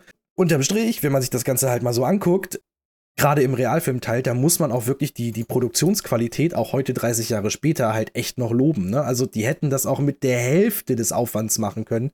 Aber wenn man sich diese ganzen Sets da mal so anguckt, also gerade zum Beispiel diesen ganzen Hofstaat, der ist halt komplett eingekleidet, komplett in Kostüm. Ja, dieser Typ, der die kleinen Hörner noch offen, dieser Jäger mit den kleinen Hörnern am Helm. Genau, auch da so kleine Wegwerfgags. Der König hat eine Klingel, auf die er draufhaut mit seiner Fliegenklatsche. Das hätte auch einfach eine Klingel sein können. Aber nee, das ist ein Typ in einem Klingelkostüm. Der hat die Klingel auf den Kopf geschraubt. Ist das nicht schön? Da steckt sehr viel Detailverliebtheit. Der Filmprojektor, mit dem sie sich den Film da angucken, der ist mit Feuer betrieben. Wenn die den ausmachen wollen, dann müssen die die Fackel aus dem Ding da rausnehmen. Ja, Wasserrad und so. Und genau, Wasserrad und dann wird der Kronleuchter wieder runtergelassen von der Decke. Das sind alles Sachen, die hätte es ja nicht geben müssen. Nee, auch wenn ich mir so die Wohnung von Brösel, da sind ja tausend Details, da kannst du auf Pause stellen und dann dir lauter Kleinigkeiten, das Telefon. Das Telefon, was an den Schrank geschraubt ist. Völlig random, ja. Genau solche Geschichten. Und wir, das ist es eben halt. Da merkst du eben, die hatten die Möglichkeiten und die hatten das Budget. Ja, und dann haben die sich da ausgetobt. Und das ist schon echt gut. Und wie gesagt, es gibt eben den ganzen Trickfilm-Part einfach so einen schönen Rahmen drumrum, dass der Trickfilm-Part halt wirklich einfach Bam. Das geht sofort los ab der ersten Sekunde, da gibt es keinen Drumherum, da geht es einfach gleich zur Sache. Ja, besser Start eines Films, wenn du sowas machst, das Fußballspiel. Ne? Ja, aber bevor wir da jetzt zur Sache kommen, ich habe mir hier als kleinen Gag gedacht, lass uns doch vorab, ich meine, du kennst dich da aus, das wird dich hier alles nicht umhauen, aber lass uns ein kleines Röhrig-Zitate-Quiz machen. Oh, ja. Ich gebe dir ein paar Röhrig-Zitate und du sagst mir, in welcher Situation, an welchem Ort, wo die entstanden sind. Natürlich. Ja, dann wollen wir mal gucken, ob das funktioniert. Wenn nicht, schneide ich das alles raus. Die Wunder der digitalen Medienproduktion. Fangen wir ganz einfach an. Nanu, wie sehe ich denn aus? Ich blamier mich ja. Das ist bei Frau Hansen im Spiegel, nachdem sie Eierlikör getrunken haben. Ding, ding, ding, ding, ding. Ein Punkt, das ist schon mal gut. Eckhart, Nanu, bist du auch schon da? Das ist, nachdem er aus dem Fenster guckt, als Werner der Auspuff abgefallen ist. Und ein Eckart soll in den Keller, weil es ist soweit, glaube ich. Die Russen sind da. Ja, meine Frau ist nicht da. Ja. Meine Frau ist nicht da. Gut, machen wir weiter. So, so, was gibt's denn hier zu lachen? Eggert, das habe ich nicht von dir gedacht. So eine Blamage. Und wieso trinkt der Lehrling Bier? Werner hat gerade mit dem Kran und dem Wagen mit den Gasflaschen drauf das Klohäuschen hochgehoben, während äh, er beim Scheißen saß. Genau. Sag mal, Eggert, der sieht doch noch gut aus. Geht der nie noch? Ah, das ist der Zölligen Schieber, der auf dem Hof liegt. Den haben wir neulich ausgebaut, im Südergraben bei Frau Hansen. Ja, genau. Dann haben wir noch einen traurigen Eckert. Ich will nach Haus. Nach der Explosion. Ja, ist ja gut, Meister. steht er da und die Hose ist weggeblasen und Hüpenbecker sagt noch, habe ich mich vermessen? Ja, alles gut, Herr Hüpenbecker. Da ist in meinen Sprachgebrauch übrigens eingegangen, wenn man Scheiße misst, ist das Hüpenbecker schmessen grob einfach nur so, ja, 1,60, kommt hin. Das ist Hüpenbecker schmessen, ja. Und einen habe ich noch. Ja. Sabbelnit, dat Guide. Sabbelnit, dat Guide, das reißt ab, Meister. Das kannst du nicht machen. Das ist halt kurz bevor das Ventil außer Heizung bricht. Ruf meine Frau an. Margret! das ist wirklich, und das muss wirklich die Stimmleistung auch von dem Andi Feldmann, dieses Ruf meine Frau an. Ich habe vorhin noch, ich habe hier gesessen und nebenbei ein bisschen Wohnung sauber gemacht und Kaffee getrunken. Wir fast den Kaffee auf den Boden gespuckt, weil das so schön gesagt. Diese, diese Verzweiflung, genau. Ja. Das ist so, oh, das ist so herrlich. Habe ich alles? Ja, was soll ich sagen? Sechs von sechs. Ne? Ich habe nichts anderes erwartet, aber ich dachte so, als kleine Auflockerung. Ja, sehr gut. aber dann fangen wir doch an mit dem also ich bin mir ziemlich sicher, das wird jeder bestätigen, der vermutlich beste Part des Films. Es beginnt mit dem Fußballspiel das Fußballspiel oder eben der, der Toilettenrohrbruch, der Rohrbruch. Ja, der geht auch. Der Rohrbruch, der, der zieht an, der fängt langsam an und wird dann immer besser. Das Fußballspiel, ey, das ist sieben Minuten einfach nur Dauerfeuer. Pur. Da ist keine Sekunde Pause. Was macht der Ball zwischen meinen Pflanzen? Pflanzen! ja, wir sind auf dem Kieler Wochenmarkt und Werner guckt aus seiner Dachgeschosswohnung auf den Wochenmarkt runter und eröffnet unfreiwillig, also die Jungs da unten wissen alle nichts davon, das äh, Spitzenspiel vom ersten FC Süderbrarup gegen Holzbein Kiel, indem er einfach einen Ball oben aus seiner Dachgeschosswohnung darunter pfeffert und sich das Chaos anguckt, was sich dann dort die nächsten sieben Minuten entfaltet. Und ganz ehrlich, es ist einfach so schön, ich weiß gar nicht, was ich groß dazu sagen soll. Bernie Blindmann, der Mann mit dem Durchblick für eine Kiste Kieler Sprotten. Und Inter Mailand weg. Keine Sprotte zu viel, würde ich sagen. Ja. so, ich brauche noch Wassermelonen. Hier, wunderbare Wassermelonen. Mit schwarzen Punkten. Ist ja seltsam. ah! Aber allein in diesem Satz mit den Kieler Sprotten, da ist so viel drin. Du hast das Gezeichnete, wo halt einfach in dem Moment, da ist ein Blinder, der halt über den Wochenmarkt schlendert und diesen Ball unter den Füßen spürt und dann anfängt damit rumzudribbeln. Das heißt, es ist visuell einfach so schön. Also die Animation, es sind super Animationen, also wirklich auch heute noch. Und da ist visuell einfach so viel los. Dann hast du aber auch gleichzeitig eben diese sprachliche Ebene mit dem allein schon dem Dialekt machen wir uns nichts vor. Der ist an sich schon lustig. Da muss gar nichts Lustiges passieren. Der ist schon lustig. Und dann aber auch noch so Sachen, so Lokalkolorit. Die Kieler Sprotten. Also jetzt mal Hand hoch hier alle äh, Zuhörer in Deutschland, die überhaupt wissen, was das ist. Ich liebe Kieler Sprotten. Ich esse die manchmal nur für den Gag und die sind super lecker. Ja, guck, das machst du hier als Norddeutscher. Ich habe keine Ahnung, ob du in, in Bayern überhaupt an Kieler Sprotten, geschweige denn an Sprotten allgemein, überhaupt rankommst. Nee. Das ist halt so ein Lokalding. Und da kommen halt genau die Sachen eben zusammen, die für mich einfach wirklich so dieses Werner-Ding halt ausmachen. Also klar, du hast noch die Ebene mit Bölkstoff und Bikern, die fehlt hier jetzt in der Sekunde so ein bisschen, aber es ist trotzdem, wir haben das ja vorher nicht abgesprochen, aber die Szene, die, die eine Sekunde von diesen, wie gesagt, sieben Minuten oder was dieses Fußballspiel geht, die fasst schon wirklich alles richtig, richtig zusammen, was für mich da einfach das Ding ausmacht. Das schafft der hier, also kann es nicht anders sagen, es ist, möchte mich weit aus dem Fenster lehnen, ein Meisterwerk. Ein Gagfeuerwerk, ja. Ein, ein Gagfeuerwerk. Genau, das ist es eben. Dieses Wortspielfeuerwerk auf der Audioebene und eben visuell, was drumherum passiert, ist auch, wie gesagt, die Animationsqualität, was da alles äh, abgefeuert wird. Da sieht man schon, wo die anderthalb Jahre Zeit in dem Trickfilm reingesenkt wurden. Ganz viel davon ist in diesem Fußballspiel gelandet. Er wird größer und größer, bis er explodiert. Übrigens auch eine Szene, die improvisiert wurde. Eigentlich war das Fußballspiel vorher schon zu Ende. Ach. Und das war einfach so ein Gag, das kam einfach dem Klaus Büchner im Studio. Ach, das wäre doch ganz lustig. Hier, guck mal da auf die Dinge, bis er explodiert. Und das hat er so geil gesagt, dass Brösel nebenan sagte, boah, das ist geil. Das machen wir. Ja, auch der Blumenverkäufer hämmert da unten gegen und will ihm ans Leder. Das ist schon fast gesungen. Und ich glaube, das ist auch so ein bisschen, ich glaube, das ist eine ähnliche Zeile, kommt nämlich auch in Rollo der Wikinger. So ähnlich von der Intonation vor. Also da, da, da merkst du das und das ist, also weißt du gar nicht, wo du anfangen sollst, da die, die, die Witze zu beschreiben, was ja sowieso immer eine komplizierte Aufgabe ist. Ja, Witze beschreiben, deswegen lass es uns gar nicht groß versuchen. Hier sei vielleicht nur noch zum Fußballspiel gesagt, dass es dann in Werner 4, gekotzt wird später, nochmal eine Neuauflage gab, Ja. die ich habe sie mir heute noch mal frisch angeguckt, weil in meinem Kopf war es halt auch so, äh. Also wir haben den damals ja im Kino gesehen, damals wir als, als Band. Ich, ich weiß noch, wir fanden den gut, den Film insgesamt, aber wir hatten auch wieder furchtbar viel Bier getrunken, deswegen ist das so ein bisschen schwierig. Können wir nur und das zu so einem wichtigen Anlass. Wir waren ganz duselig, du. Ich habe es heute noch mal geguckt. Die ganzen Elemente, die auch im Werner Beinhardt funktionieren, funktionieren da auch. Also da ist auch der Wortwitz, Obacht, meine Zwerge. Das, das Siehst du? Da kommt ja auch das Iku Iku drin I vor. ne? ja, ja, Iku, Iku. Und das Obi-Hörnchen, das fand ich auch witzig. Das Ja, Obi-Hörnchen, ja. und das ist es halt, ne? Diese Wortwitze, das funktioniert auch da noch. Die sind für mich alle viel schleppender, einfach, ne? Durch diese, ja, Rahmenhandlungen. Ach, nicht meins. Aber ey, das Fußballspiel funktioniert auch da noch ganz gut. Nichtsdestotrotz ist das aus dem ersten deutlich besser. Zumal, das ist nur so eine Kleinigkeit, ne? Aber im ersten Film ist es Werner, der den Fußball aus dem Fenster schmeißt und damit das Spiel eröffnet. ja.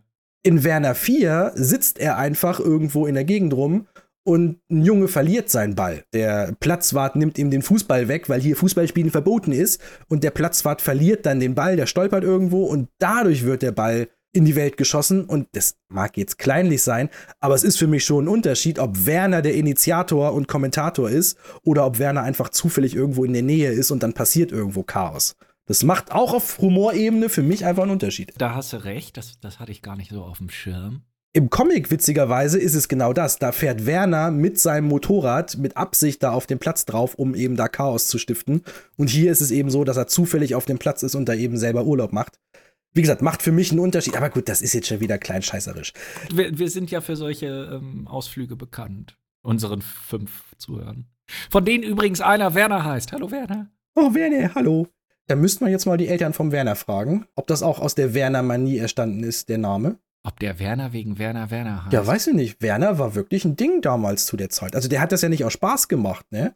Also, wenn man hier mal so guckt, Popularität, Vorname Werner, ja, guck, ja, da gab es hier so einen Peak.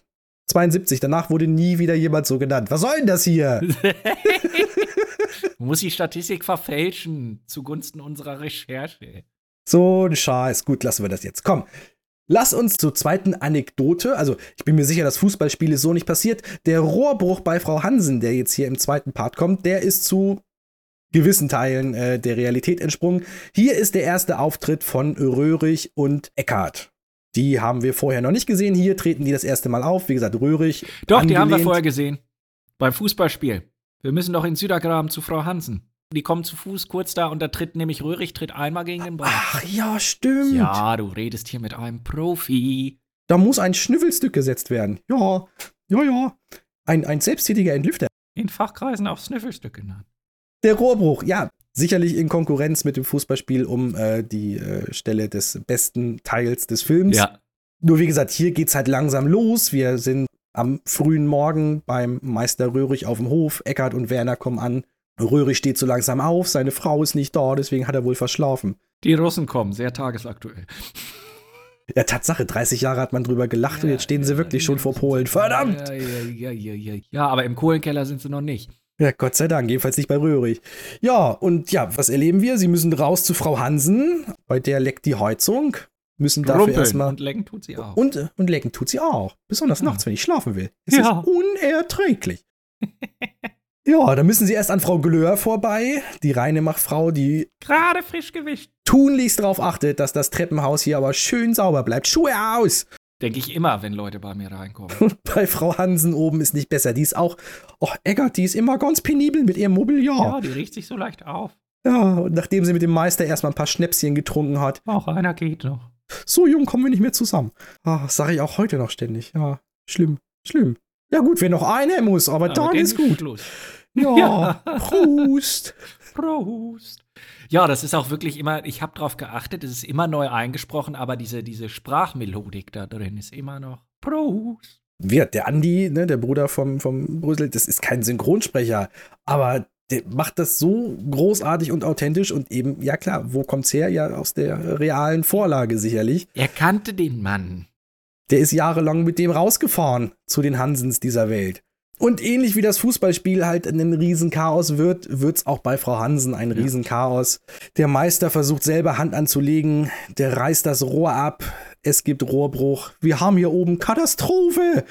Oh nö, und die schönen Teppiche und alles ist unter Wasser. Werner versucht den Haupthahn zuzudrehen. Wir brauchen Schlüssel für einen Heizungskeller. Wieso? Rohrbruch. Wo? Oben bei Frau Hansen. Werner! Wo bleibst du? Warum dauert das so lang? Und währenddessen hält Frau Glöhr dann den armen Röhrig auf. Herr Röhrig, mein Klo läuft über. Ja, da sind Und ja dann- noch ganz andere Sachen drin. Ja, ach.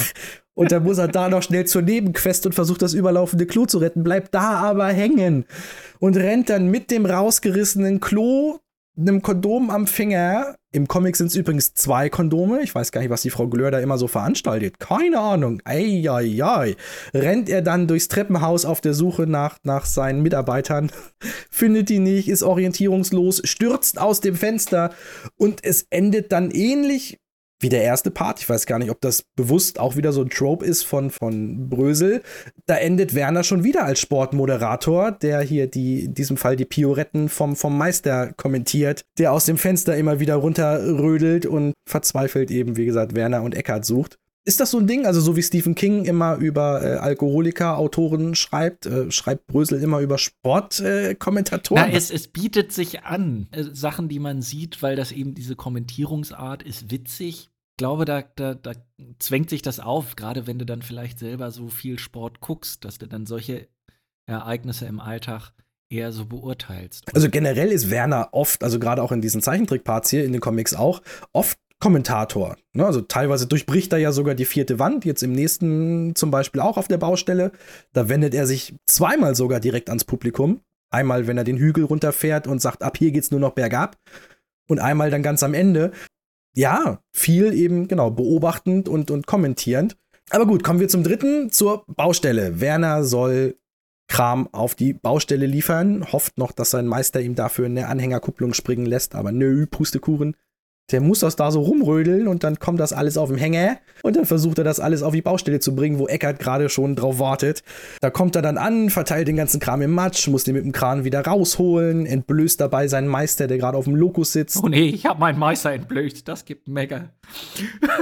Das ist auch so ein schöner Satz. Oh. Ja, und ja, wird der Bau aber ja quasi für heute stillgelegt, weil die Maurer einen ausgeben und äh, der Lehrling natürlich mitkommen muss. Was der Lehrling währenddessen vergisst, ist, dass er eigentlich oben gerade dabei ist, seine Bombe zu basteln. Wir hatten es eben schon. Ich weiß nicht genau, was. Also, wie, vielleicht ist es wirklich die jugendliche Neugier und gar keine terroristischen Absichten, aber der Junge macht dir nichts vor. Der füllt da wirklich einen. Ja, was ist es? Knallgasgemisch. Und das ist keine gute Idee, zumal der Herr Hübenbecker zur Inspektion kommt und zusammen mit Röhrig die Baustelle sich anguckt. Es kommt, wie es kommen muss. Die Zigarre vom Meister verfängt sich im Ballon. Und der, der wurde erst größer und größer. Bis, bis er, er explodiert. Und ja, seitdem hat der Meister nicht mehr alle Latten am Zaun. Ist auch ganz lustig, dass hier die Explosion stattfindet, in der sich im Sketch vorher bezogen wurde, weil Eckert da ja im Kohlenkeller noch sagt, seit der Explosion neulich auf dem Bau hat all der einen an der Waffel. Ja, finde ich gut, dass du das sagst, sonst hätte ich es nämlich gesagt. Es ist so richtig, es ist so Twin Peaks-mäßig, weißt du? Also es ist alles so wow. Ist es wirklich passiert? Nein, also ich denke, das ist dann später im, im Schnitt einfach von der Dynamik her gewechselt worden. Da möchte ich später auch noch mal ganz kurz drauf kommen. Ja, genau, ganz, ganz guter Punkt. Und ja, Werner beendet den Sketch mit dem von mir heute noch ständig zitierten Satz: Boah, ein Glück ist morgen Berufsschule. Ja. ich bringe den ständig und keiner rafft den. Also hauptsächlich, weil ich nicht mehr zur Berufsschule muss. Aber ja, gut. Als nächstes treffen wir Werner dann beim TÜV. Wie oft habe ich euch gesagt, ihr sollt auf der Baustelle Helme tragen? Jo, jo, schon gut so ein Helm, ne? Sorry, den muss ich noch mal sagen, weil es einer der wichtigsten Sätze aus der Szene. Wenn er so einen Stein von oben runter. Bumm! jo, geht ab so ein Helm. Jo. jo. Ja, Werner ist beim TÜV und will seinen Wurstblinker eintragen lassen. Ja, da hatte übrigens der echte Werner gesagt, da müsst ihr drüber reden, sonst werde ich euch böse. Der Wurstblinker muss vorkommen. Der Wurstblinker ist essentiell. Der Wurstblinker ist ja inzwischen auch Kult. Also machen wir uns nichts vor. Und das ist auch ein, das ist auch ein schöner Sketch, ne? Also er fährt da eben hin, erzählt von seinem Wurstblinker. Der TÜV-Mann kann es gar nicht glauben. Ein Wurstblinker, wie soll das denn funktionieren? Blinken Sie mal links. Und ja, statt dass die Wurst da einfach nur so. Äh, äh, äh, Wie er sich das vorstellt, das ist ja auch so schön, diese Gedanken so, so, so rausdödelt.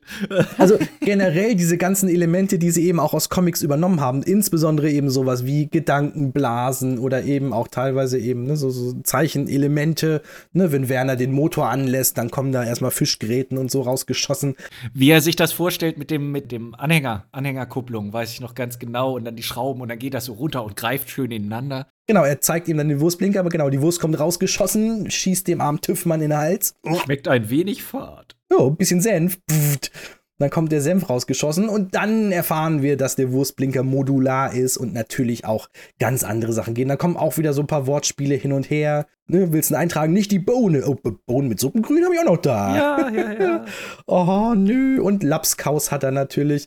Und am Ende kommt dann Herbert angeschüsselt und äh, will selber noch eine Eintragung machen. Und Werner sagt, nee, komm, vergiss es. Der macht heute keine Eintragung mehr. Das Ding ist Kult und ich will jetzt auch gar nicht runterreden. Was für mich hier so ein bisschen so ein Fragezeichen war, das ist ein bisschen Bruch mit der Realität vielleicht. Ich kann das alles akzeptieren, was bis dahin so passiert ist. Ich weiß nicht so richtig, was Werner damit bezweckt. Fährt der bewusst zum TÜV hin, um den TÜV zu ärgern? Oder glaubt er wirklich, dass der TÜV ihm den Wurstblinker abnehmen will. Nee. Weißt du, weißt du, was ich meine? Also ich weiß, das ist jetzt völlig übertrieben, aber wenn du dir den, den, das Ding auch mal anguckst, er fährt am Anfang am TÜV-Schild vorbei, macht dann eine Vollbremsung, kehrt um, guckt, ah, TÜV und fährt dann dahin. Also entweder er hat den TÜV gesucht und ist am Schild vorbei, glaube ich nicht, oder es war wirklich so ein spontaner Gedanke von, oh, was mache ich heute? Oh, geil, den TÜV ärgern. Und fährt halt zum TÜV hin, bewusst mit der Absicht, den einfach auf den Sack zu gehen. Das kann ich mir sehr gut vorstellen.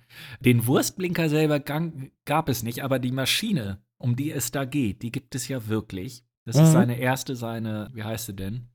Horex. Und die hat ja tatsächlich ein Standlicht. Und das Standlicht ist eine kleine rote Kerze, die da vorne drauf steht. Und wenn das Motorrad steht, dann zündet er die an. und, die, und die Sitzfläche dieser, dieser alten Horex ist eine alte Schaufel. Er hat sie früher auch ganz oft noch so auf Traktoren und sowas, ja, ja. Ja, ja, genau, die Sitzschaufel. Wie das so vom Krieg war, ja. Also der hat, was er ja immer gesagt hat, er, er wollte nie so ein Motorrad haben, wie das alle hatten. Das war für ihn immer am wichtigsten. Ich kann das nachempfinden. Ich bin ja ein ähnlicher Mensch. Alles immer individuell und selber gestaltet und ist ja auch ein absoluter Feind des Plastiks. In seinem Haus gibt es nirgends Plastik, außer es muss sein, so bei Stiften und so bei Zeichenstiften. Aber das Rest ist Holz und Metall und Stein. Und ein Motorrad sagt er auch, da kann, darf kein Plastik dran sein. Er sagte halt, also er musste das für sich selber so gestalten. Das war für ihn das Wichtigste. Und das gehörte für ihn mit zu diesem Selbstverständnis von Freiheit dazu, das so gestalten zu dürfen. Das fand er immer als sehr äh, störend, dass er da die ganze Zeit mokiert wurde. Und auch in den Interviews habe ich so, wie du das auch sagst, habe ich immer gedacht, Junge, was glaubst du denn, wie die jetzt reagieren, wenn du da eine Schaufel als Sitz draufschreibst. Aber da ist die, und das ist, das ist, glaube ich, absolut authentisch, die absolute Überzeugung, dass das ja wohl sein darf, wenn man, man selbst sein möchte. Und das finde ich eigentlich sehr sympathisch. Ja, das zieht sich ja auch durch sein Leben durch. Ne? Also auch heute, der wohnt auf so einem alten Restehof im, im hintersten Hinterland. Ja, ja, da komme ich später Von. Schleswig-Holstein. Okay, dann erzähl du später noch was dazu. Dann lass uns noch die letzten beiden durchgehen. Nach seinem Realfilmunfall landet er im Krankenhaus und was zeichnet er? Genau eine Szene aus dem Krankenhaus. Das Einzige, was wirklich verknüpft ist handlungstechnisch mit dem Realfilm, ne? In der Tat. Und auch die gibt's so schon im, im Comic. Das ist im Grunde eins zu eins hier nacherzählt. Letztendlich will der arme Werner dann nur in Ruhe schlafen und wird halt ständig unterbrochen von Krankenschwestern, die reinkommen zum Saubermachen, zur Untersuchung. Alles voller Kekskrümel und Rücksichtslosigkeit. Oh, ganz schön übersichtlich. Ja. Oh, Fiebermessen. Äh, ja, und, und genau, die Frau Glöhr oder zumindest jemand, der so aussieht, der zum Saubermachen reinkommt und er will doch einfach nur seine Ruhe und die lassen immer das Licht an, wenn sie kommen und dann muss er immer aufstehen und das Licht ausmachen. Und letztendlich endet es halt damit, dass, dass seine Bierreserven, die er natürlich im äh, Schrank äh, verstaut hat, dass die da alle rausschwappen und das Krankenhaus fluten und auch da wieder großes Chaos. Also es ist ein Film der, der, der Szenen des großen Chaos. Ja, da kommen ihm die Krankenschwester entgegen. Die eine hat aus Rache ein Klistier aufgesetzt, also einen Einlauf, und die andere hat Spritzen aufgezogen. Und was ist da drin? Weißt du noch? Das habe ich, jetzt komme ich nämlich, ich habe recherchiert. Irgend, irgend, irgend so ein Beruhigungsmittel, ne? Das dachte man. Nee. Ich habe jetzt heute mal nachgeguckt und genau drauf gehört. Spirunalin-Resopal. Ja, das ist das, genau. Spirunalin ist ein Nagelpilzmittel und Resopalplatten nimmst du im Trockenbau.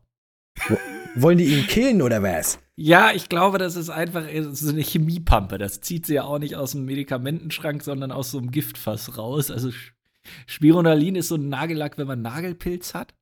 Und Resopalplatten nimmst du in Trockenbau. Okay. Ja, aber am Ende erwischt es ja sowieso dann hauptsächlich die, die Chefärzte, die gerade zur Visite unterwegs sind. Werner äh, wird aus dem Krankenhaus gespült, landet vor, vor Andy, der ihn mit dem Motorrad ja. abholt. La Paloma, oh hey, einmal muss es vorbei sein. Ja. Ab zum Strand, Flachkörper machen. Ja, und dann ist die Welt wieder in Ordnung. Jo, der braucht jetzt mal einen starken Kaffee. Einen Kaffee, ja, mach ich. Und dann schüsselt er den Kaffee da einmal durch seine, durch seine Maschine durch. Ja, Jetzt ist der Film dann ja fertig und feiert Premiere und auf der Premiere, die wir ja sehen in Realfilm, wird eben der Film gezeigt, immer auch mal wieder unterbrochen von den Realfilmszenen. Und was sehen wir dort? Wir sehen ja Werner gar nicht mehr so furchtbar viel, sondern wir sehen eine Lokalszene, wo es im Wesentlichen um eine Gruppe Skatspieler und eine Gruppe Biker geht.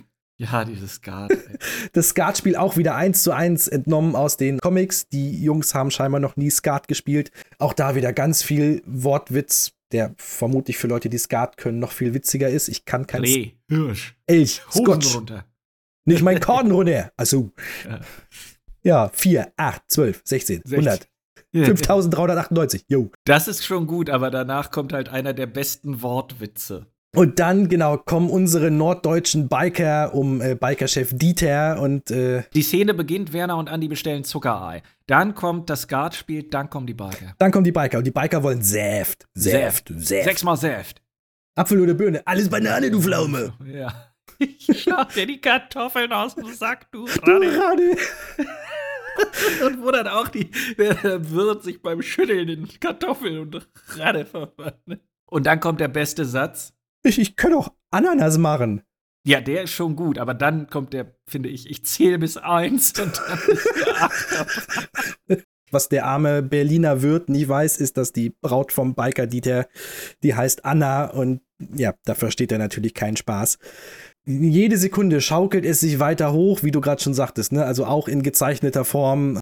Die Eskalationsstufe von Dieter, der immer weiter, bis er explodiert. Es zieht sich durch den Film durch, oder? Weil Ja, der es explodiert ist, dann genau, wirklich. es eskaliert. Das ist so, das ist das Motiv. Die Szene eskaliert immer und das hast du nämlich und das jetzt kommen wir wieder zurück zu der filmwissenschaftlichen Analyse, liebe Zuhörer. Und das ist das, was du eben in dem handlungsübergreifenden restlichen Film nicht machen kannst. Du kannst immer wieder kleine Vignetten eskalieren lassen bis zum Höhepunkt und dann einfach wieder auf Null setzen.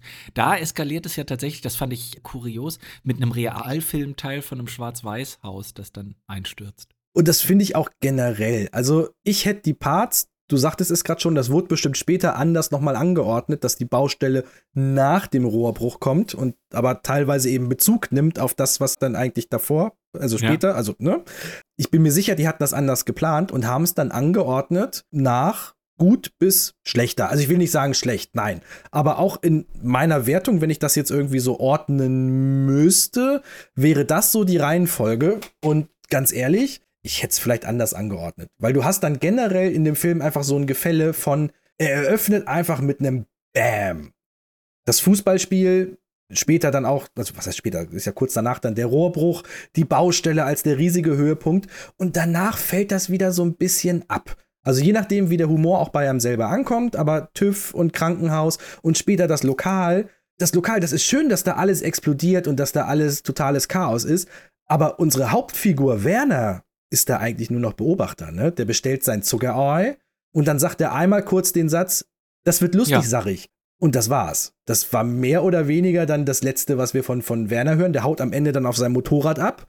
Und tatsächlich ist es dann Andy, den wir zuletzt sehen, der sich nochmal einen Birkstoff reinpfeift. Und nicht Werner. Das heißt, der Werner-Film endet mit einem Part, in dem Werner im Grunde nur einen Satz gesagt hat. Sagt er nicht am Ende noch zu dem Wirt, hol dir mal einen Mixer? Ja, hol dir mal einen Mixer, genau, fürs Zuckerei. Genau. Das ist sein letzter Satz. Okay.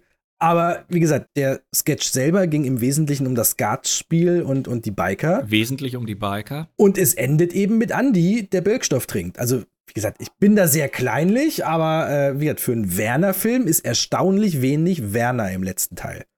Da hast du recht. Zum einen kann ich dir an dem Stelle zustimmen, dass ich es vielleicht spannender gefunden hätte, wenn man die drei, es sind ja drei Stellen mit Röhrig. Ja, und die kommen auch alle drei direkt nacheinander, genau. Ja, ja, genau. Und dann hast du danach das Krankenhaus und danach die Kneipe. Und wenn du die da eingestreut hättest, hättest du natürlich ein Hin- und Herschalten gehabt. Andererseits hätte die Szene im Kino mit keinem anderen Part so gut funktioniert. Vielleicht die Explosion auf der Baustelle. aber auch nicht so dynamisch, weil die, weil die Eskalation in der letzten Szene schon am höchsten ist und dann kannst du in die Eskalation im Kinosaal besser reinschneiden. Und der Sketch leidet nicht darunter, dass er zerschnitten wird. Andere Sketche wie der Rohrbruch oder so hätten darunter gelitten, dass man ihn mit Realfilmschnitten durchsetzt. Absolut. Und auch das Geschreie von Dieter passt ja einfach super zu dem Geschreie, was gerade im Kino los ist. Also es ist schon alles. Genau, und wie du auch sagst, diese Eskalation, da wird die Perücke weggerissen und, und, und diese ganzen Hintergrundeskalationen, wo der Produzent da auch sitzt und sich an seinem Getränk, an seinem Sekt verschluckt und alles. Also, das passt schon als, als Kulmination des Ganzen auf jeden Fall. Dass du so ein ekstatisches Finale auf jeden Fall hast. Aber du hast schon recht, es, es fängt mit diesen ganzen wernerigeren Sachen an. Und das andere sind ja wirklich dann noch mehr so kleine Sketch-Vignetten von äh, Werner im Krankenhaus. Das sind ja letztendlich sind es auch vier Sketche mit einem Gesamtsketch verbunden. Das ist richtig, genau. Irgendwie. Und dann läppert es so ein bisschen aus. Genau, genau, es, es läppert eben so ein bisschen aus. Und wie gesagt, das ist auch Meckern auf hohem Niveau, ne? Aber wie gesagt, für einen Werner-Film geht's halt wirklich die letzten 10, 15 Minuten halt wird erstaunlich wenig um Werner. Und auch diese Kinopremiere wird dann ja unterbrochen von Brösel, der auf Toilette muss. Und dann geht's weiter mit Fröschen und Hochzeiten und Rumpelstilzchen und Pastoren und Küssen und ja, aufs Ohr hauen und all dem ganzen Kram. Wie gesagt, das ist alles auch nicht schlecht, um Gottes Willen. Aber es ist eben als, als Höhepunkt und als Finale eines Werner-Films, wie gesagt, erstaunlich wenig Werner. Ich würde jetzt auch mal ganz klar vermuten, dieser Film geht so ziemlich genau 90 Minuten, was gerne so eine Vertragsklausel ist. Das gerade auch jetzt die Kinoszene, wo man dann eben auch sich wirtschaftlich denken kann, hauen wir die alle im Kostüm noch mal in den Kinosaal und zeigen denen, was wir bisher haben. Und dann haben wir noch mal Material für fünf Minuten und können noch mal die ganze Narrative aufschlüsseln.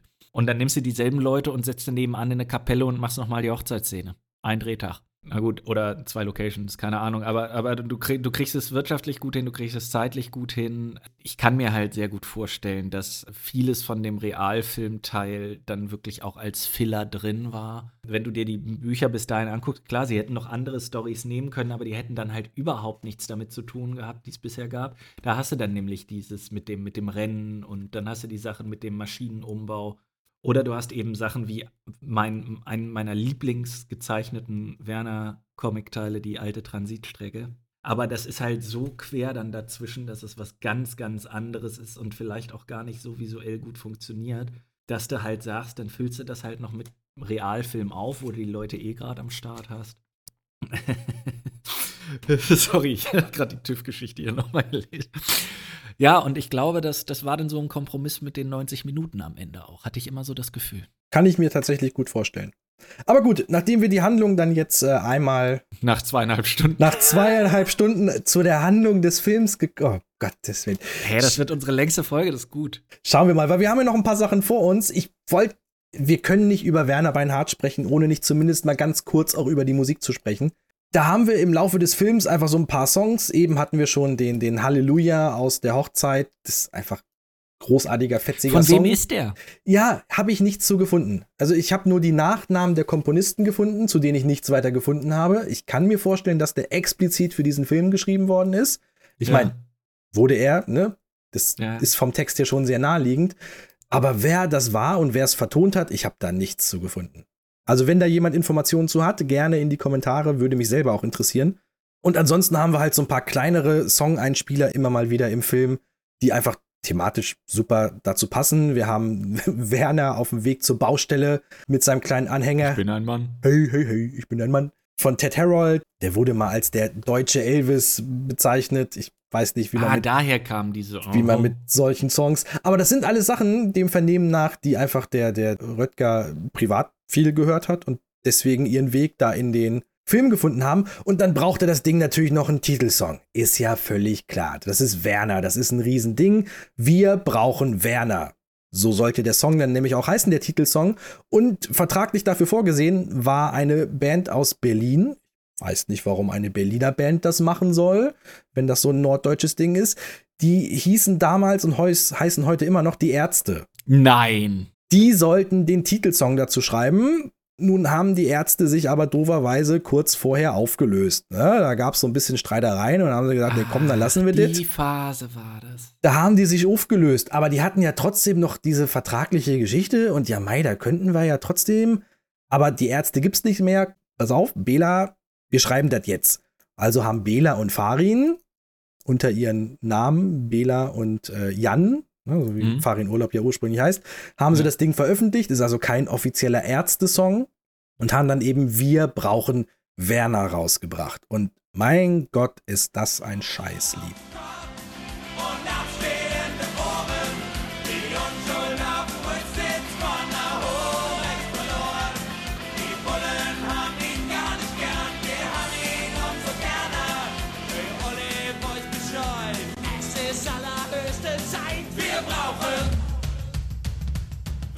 Also ich bin großer und bekennender Ärzte-Fan, alles cool. Ja, wollte ich gerade sagen, die sind ja auch cool. Das letzte Album ist leider untergegangen, die letzten, das Doppelalbum wegen der ganzen Pandemie. Ja, nee, aber, das war Das großartig. ist ein so gutes Album. Also gerade das erste, meine ja. Herren, Hell ist ein so Großartig. schönes Das ist Album. Großartig. Toll. Ja. Nee, also wirklich großartige Band, aber wir, dieser Song ist so gewollt und um Gottes Willen, nee, bitte, bitte nicht. Also Gott sei Dank ist das nicht der Titelsong geworden. Der läuft trotzdem noch im, im Outro des Films, aber hey, das ist das, wo die Leute aufstehen und. Ist das äh, dieses Beinhard, keine Checkung oder was? Nee. Auch Nee? nicht. Nee. Weil Nee. den gibt's auch noch im Outro, da Ja. ich auch noch mal. Ja, ja, ja, das ist ein langes Outro. Nee, also wie Ja. gesagt, ja die 90 furchtbarer Song, aber machen wir uns nichts vor. Wenn wir über Werner und insbesondere Beinhardt sprechen, dann sprechen wir im Wesentlichen über einen Song und der geht so. Nee, geht er nicht, weil wir haben ihn am Anfang schon gehört. Warte. ja, es ist Beinhardt von Torfrock. Und Torfrock, wir hatten es eben schon, der Klaus Büchner als äh, Synchronsprecher für Werner sowieso ja schon mit an Start. Da macht das natürlich auch Sinn, wenn der Mann auch gleich den Titelsong mit beisteuert. Und ja, Torfrock, größter Fan, deine Mutter, äh, viel mehr, so. viel mehr Leute gibt's da, glaube ich, auch nicht. Größter Nein, Fan deiner also Mutter. ich, ich Ja. habe zu Torfrock, ich habe da nie Bezug zu gehabt und auch nie gefunden. Es gibt so zwei, drei deutsche große Bands, die mir auch immer so links um rechts um die Ohren gehauen werden. JBO gehören da auch mit zu, wo ich nie einen Bezug zu gefunden habe. Ich weiß auch nicht, woran das liegt. Und Torfrock gehören da definitiv mit zu. Aber die passen hier einfach wie die Faust, Faust aufs Auge. Ne? Das sind alles norddeutsche Köpfe, die kommen da alle aus der Gegend, die sprechen alle so, die verhalten sich alle so. Und entsprechend, der Soundtrack kam auch mega gut an. Also das ganze Album an und für sich mit allen Songs, ja, ne, lief auch so ein paar Wochen in den deutschen Charts. Alles ganz supi. Aber der Titelsong, ey, 24 Wochen in den deutschen Charts und davon fünf Wochen auf Platz 1. Ja, das musst du als Torfrock mit dem Titelsong zu so einer Comic-Verfilmung, musst du das auch erstmal schaffen. Sorry, nee, ich, ich lese hier gerade die Single-Titel. Darf ich kurz? Ja, mach mal. Wir unterkellern Schleswig-Holstein.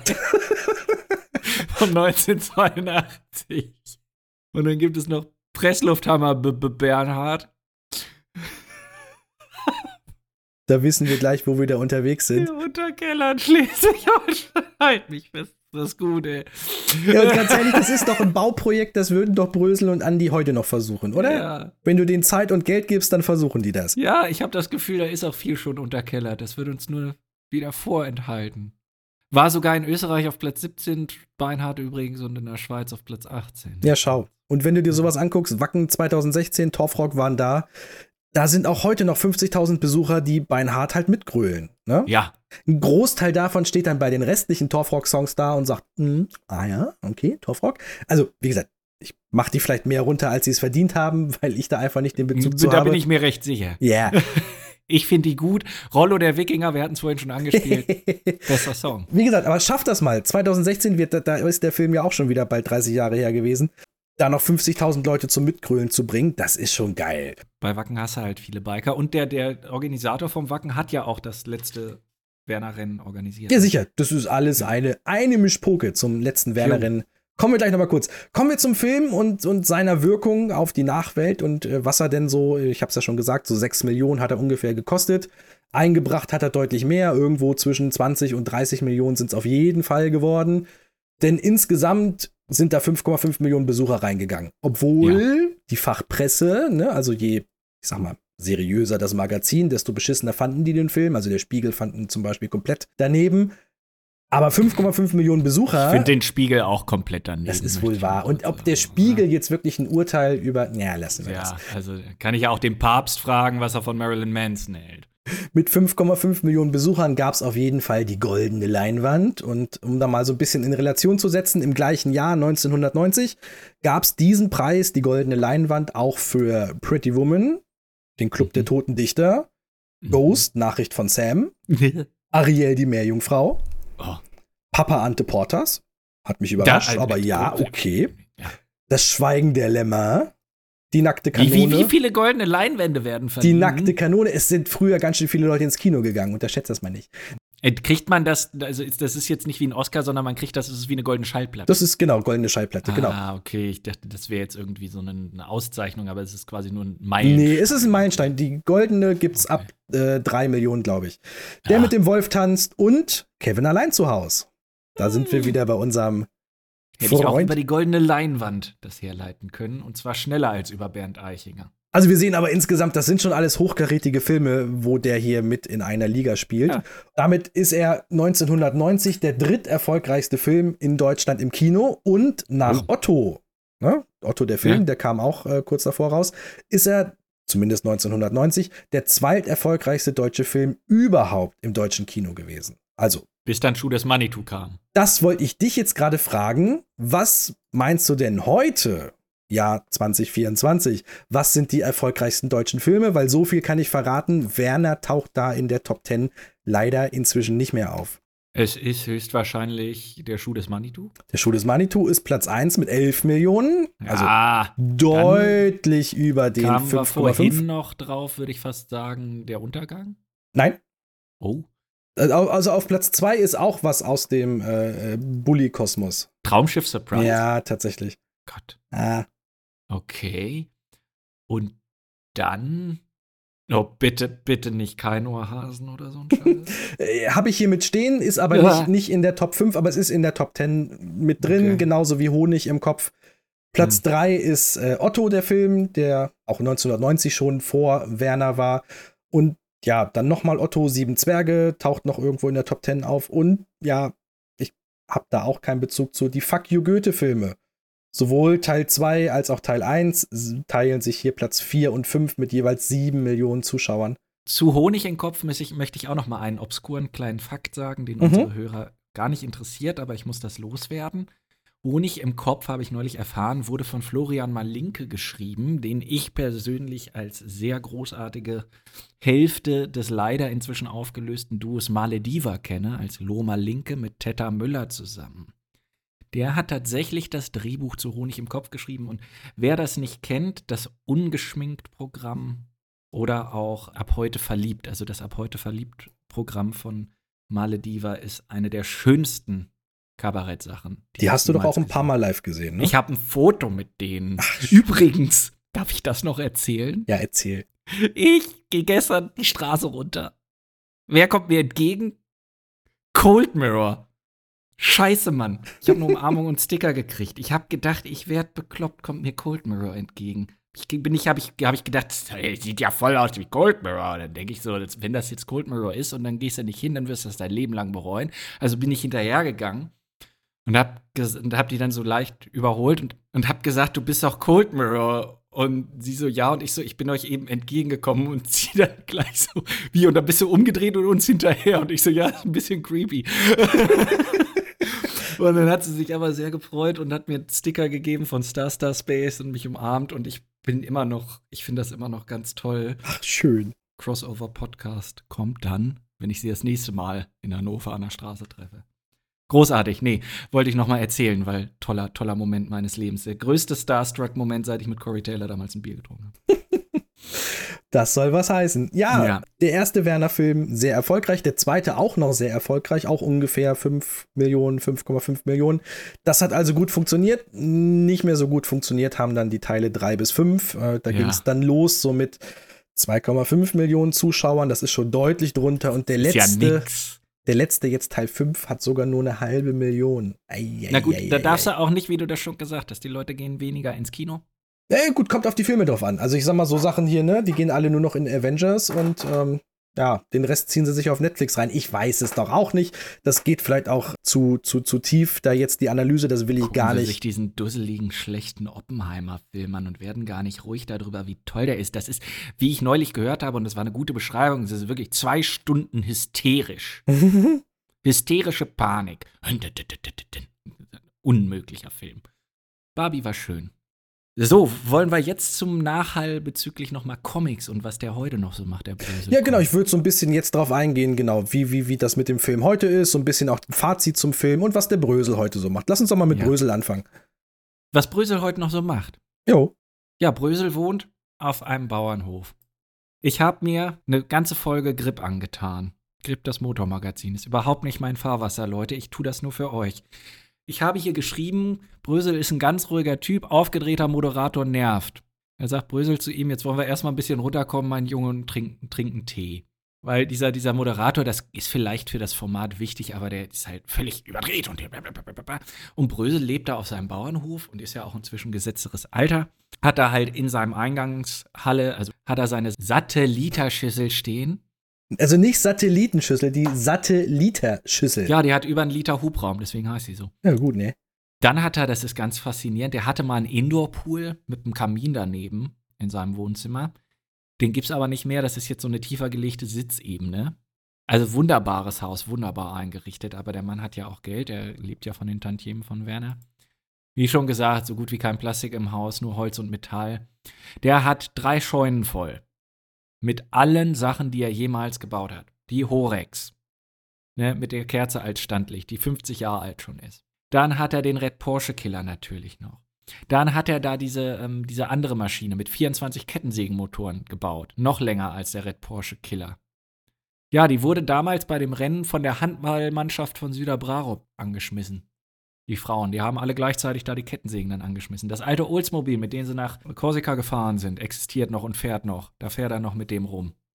Dann gibt es noch ein, dieses Motorrad mit dem Seitenwagen, das auch immer mal wieder vorkommt. Das heißt Hofratte, das gibt es noch. Und das ist es halt. Also inzwischen, er macht alles selber. Das ist wirklich, ich habe mir dann gestern noch angeguckt, wie er so den letzten Comic produziert hat. Das ist faszinierend. Das macht er alles mit Hand und selber.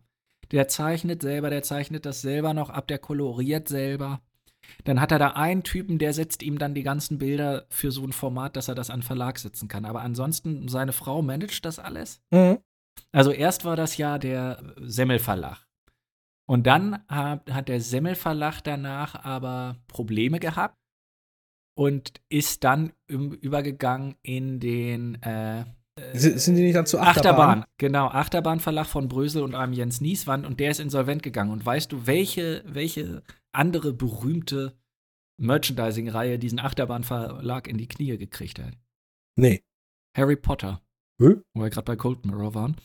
Die haben zu viele Harry Potter äh, Merchandise-Artikel geholt und sind die da nicht losgeworden. Und das hat tatsächlich, weil die waren ja auch an der Börse, die in völlige Schieflage gebracht. Dann wurde der zwölfte Teil, Freie Bahn, bei EHEPA rausgebracht, die ja auch das lustige Taschenbuch auflegen. Dann ist das alles insolvent gegangen und dann hat Brösels Frau, wo er ihr heute noch natürlich dankbar für ist, alles vor der Insolvenz gerettet von Achterbahn und demgemäß heißt der neue Verlag jetzt Bröseline. Und an die habe ich auch meine Interviewanfrage gestellt und die Frau vom Brösel hat mir bis heute nicht geantwortet. Grüße Nee. gehen raus, aber nö. Grüße gehen raus, ist auch eine ganz liebe, kommt da auch immer vor. Und die hat das wohl, die macht das ganze Management. Das letzte, was ich halt von ihm gesehen habe, ist tatsächlich jetzt von vor ungefähr einer Woche, 3.1.24 auf dem MDR, in ein Interview. Ja, in so einer, möchte man, kann man nicht anders sagen, in so einer Nachmittags-Seniorensendung. Aber da hat er ein paar schöne Sachen äh, gesagt, die ich vorher nicht gewusst habe. Erstmal den schönen Satz, den ich als Zitat aufgeschrieben habe: Kreativität entsteht durch Nichtstun. Dann zeichnet er mit links, schreibt mit rechts. Das ist wie mit Kurt Cobain, der mit links Gitarre gespielt hat und mit rechts geschrieben oder andersrum. Er war Linkshänder an der Gitarre, ja. Ja. Und dann wurden da Leute, die, dort- die da anrufen könnten. Und das war der Mitteldeutsche Rundfunk und dann haben sie alle so gesprochen. Und dann ruft da doch tatsächlich eine Frau an und sagt, sie will, sie kriegt das Rezept von Zuckerei nicht hin. Und was sie macht, ist genau der Fehler, den der Wirt macht, nämlich das ganze Ei. Und dann sagt er, und das ist jetzt für alle, die zuhören, das Rezept, du musst das Eigelb natürlich trennen. Und dann machst du pro Eigelb einen Esslöffel Zucker. Und dann sagt er, so lange rühren, bis das die Farbe einer Camel-Schachtel hat. ja. Das neue Buch, das ist auch wieder eine Sammlung mehr Stoff, ist halt somit die ältesten Comics, die er, die Anfangscomics, die er gezeichnet hat, die er jetzt nochmal auflegt.